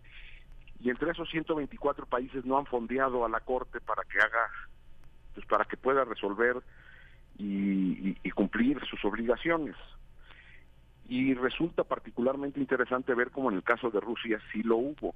Es decir, cuando Rusia invade Ucrania, los intereses internacionales estaban en hacer una investigación y qué bueno, rápida, eficaz. Incluso hay órdenes de aprehensión contra funcionarios, altos funcionarios rusos, incluyendo Vladimir Putin, porque la Corte estuvo bien fondeada para esa situación. Para este caso y muchos otros que tiene la Corte no hay recursos. Entonces lo que vemos es de que no hay una voluntad, no es culpa de la ONU ni culpa de la Corte. La ONU, pues como tal, pues son los estados parte de la ONU. Igual la Corte, la Corte funciona con la voluntad política de los estados parte. Vivimos un mundo, es decir, el mundo del 2023 y ya desde años atrás, es el mundo donde lo multilateral parece haber quedado atrás. A nadie le interesa que existan eh, estas instituciones supranacionales de vigilancia y de control político. Y lo vemos desde casos tan graves como este de Israel-Palestina hasta casos más domésticos, cuando la Corte Interamericana ha dicho cosas sobre México, pues recordar el presidente, el subsecretario, el el secretario, perdón, Adán Augusto, ex secretario de Gobernación, eh, salieron a decir que violaban la soberanía, y es el caso mexicano y el caso de muchos otros países. Entonces me parece que la reflexión había que ponerla ahí, es decir, si ya no hay controles multilaterales y los estados no tienen la voluntad ni de frenar estos conflictos, esta crisis humanitaria o las violaciones graves y sistemáticas a los derechos humanos, pues lo que está en quiebre es el proyecto civilizatorio nacido de la Segunda Guerra Mundial, donde en teoría estas cosas tendrían que ser tenidas. Entonces estamos ante un escenario internacional donde parece ser que la salida a la violencia es más violencia y la no injerencia de nadie con nadie. Es muy peligroso y seguramente seguiremos viendo fenómenos crecer que requieren organismos multilaterales y en listo algunos. Cambio climático se requiere evidentemente un acuerdo multilateral serio. La grave, la profunda crisis de migrantes refugiados, la desigualdad económica en el planeta, la deforestación, las violencias, las guerras, todo ello sin acuerdos multilaterales ni instituciones supranacionales no serán resueltos. Bueno, Berenice Miguel Ángel, ese es el mundo de 2023. Este mundo de 2023, Jacobo Dayan, rápidamente en un par de minutitos que, todavía nos queda, eh, ¿cómo, ¿cómo ves la posibilidad de establecer lo antes posible una mesa de negociación para este conflicto en Medio Oriente? ¿Quiénes se presentarían en- a esa mesa en todo caso? Ya han levantado la mano algunos, por supuesto, bueno, está Turquía, está Qatar y por supuesto Estados Unidos en esta visita del día de ayer a Israel. Pues sí, eh, tendrá que ser por presión internacional, porque los tanto los países de la región, donde empieza a haber ya levantamiento popular importante exigiendo el fin de esta locura, y, también en Occidente, presionan a los actores locales, porque los actores locales que están pues, en la toma de decisiones del conflicto, tanto Hamas como esta coalición de ultraderecha nacionalista y ultraderecha religiosa casi mesiánica en Israel, no tienen la intención de frenar el conflicto. Entonces, si no hay una presión internacional contundente, seria, de ahí es de, ahí regreso a, a la importancia de los órganos multilaterales. La voz del secretario general de Naciones Unidas ya parece la voz del Papa, es decir, pues hablando de cuestiones morales, pero no de política real y concreta, porque no tiene herramientas para hacerlo. Entonces sí, los, los mediadores tendrán que ser los regionales importantes, eh, seguramente Turquía, probablemente Egipto tiene algo mucho que decir en el conflicto y esperemos que no escale, porque si escala será muy complejo que o los agravios serán todavía mucho mayores a los de por sí ya hoy brutales, eh, como para sentarse, yo no creo que a un proceso de paz, porque eso está cada vez más lejos, sino de menos un cese al fuego. Pues qué situación, bueno, pues le tenemos que dar seguimiento y tenemos que seguir pensando en las consecuencias que significa para nosotros, tanto como personas, como seres humanos, como, como país, ¿no? Estar a la altura de este, pues estos dilemas que nos ofrece el siglo XXI. Muchas gracias, Jacobo Dayan. No, gracias a ustedes, abrazo. Hasta pronto. Muchas gracias. Igualmente un abrazo para ti. Eh, parte de, digamos, la- el centro del argumento de los Estados Unidos por el cual eh, rechazó, vetó esta resolución que había eh, propuesto Brasil, que es donde se pedía pausas humanitarias. Eh, Rusia colaboró también pidiendo el inmediato alto al fuego en la región. Estados Unidos se, se niega a esto, hace su veto porque no se incluyó en esa resolución el derecho de Israel a defenderse, que es lo que está argumentando los Estados Unidos en el Consejo de Seguridad de Naciones Unidas. Nosotros nos vamos a despedir, son las 9 con 58 minutos. Vamos, eh, bueno, pues a cerrar con música. Hagamos, hacemos esta pausa para el cierre, este respiro con los folcloristas y con eso nos vamos. Gracias a ustedes. El día de mañana, mañana viernes, estaremos de vuelta aquí y eh, poniendo en la música sus complacencias musicales. Eh, ya tenemos algunas anotadas en la lista. Sigan participando y, y- y- y también escribiendo a nuestras redes sociales. Gracias, Miguel Ángel. Nos escuchamos mañana. Esto fue Primer Movimiento. El mundo desde la universidad. vino a decirme, el coco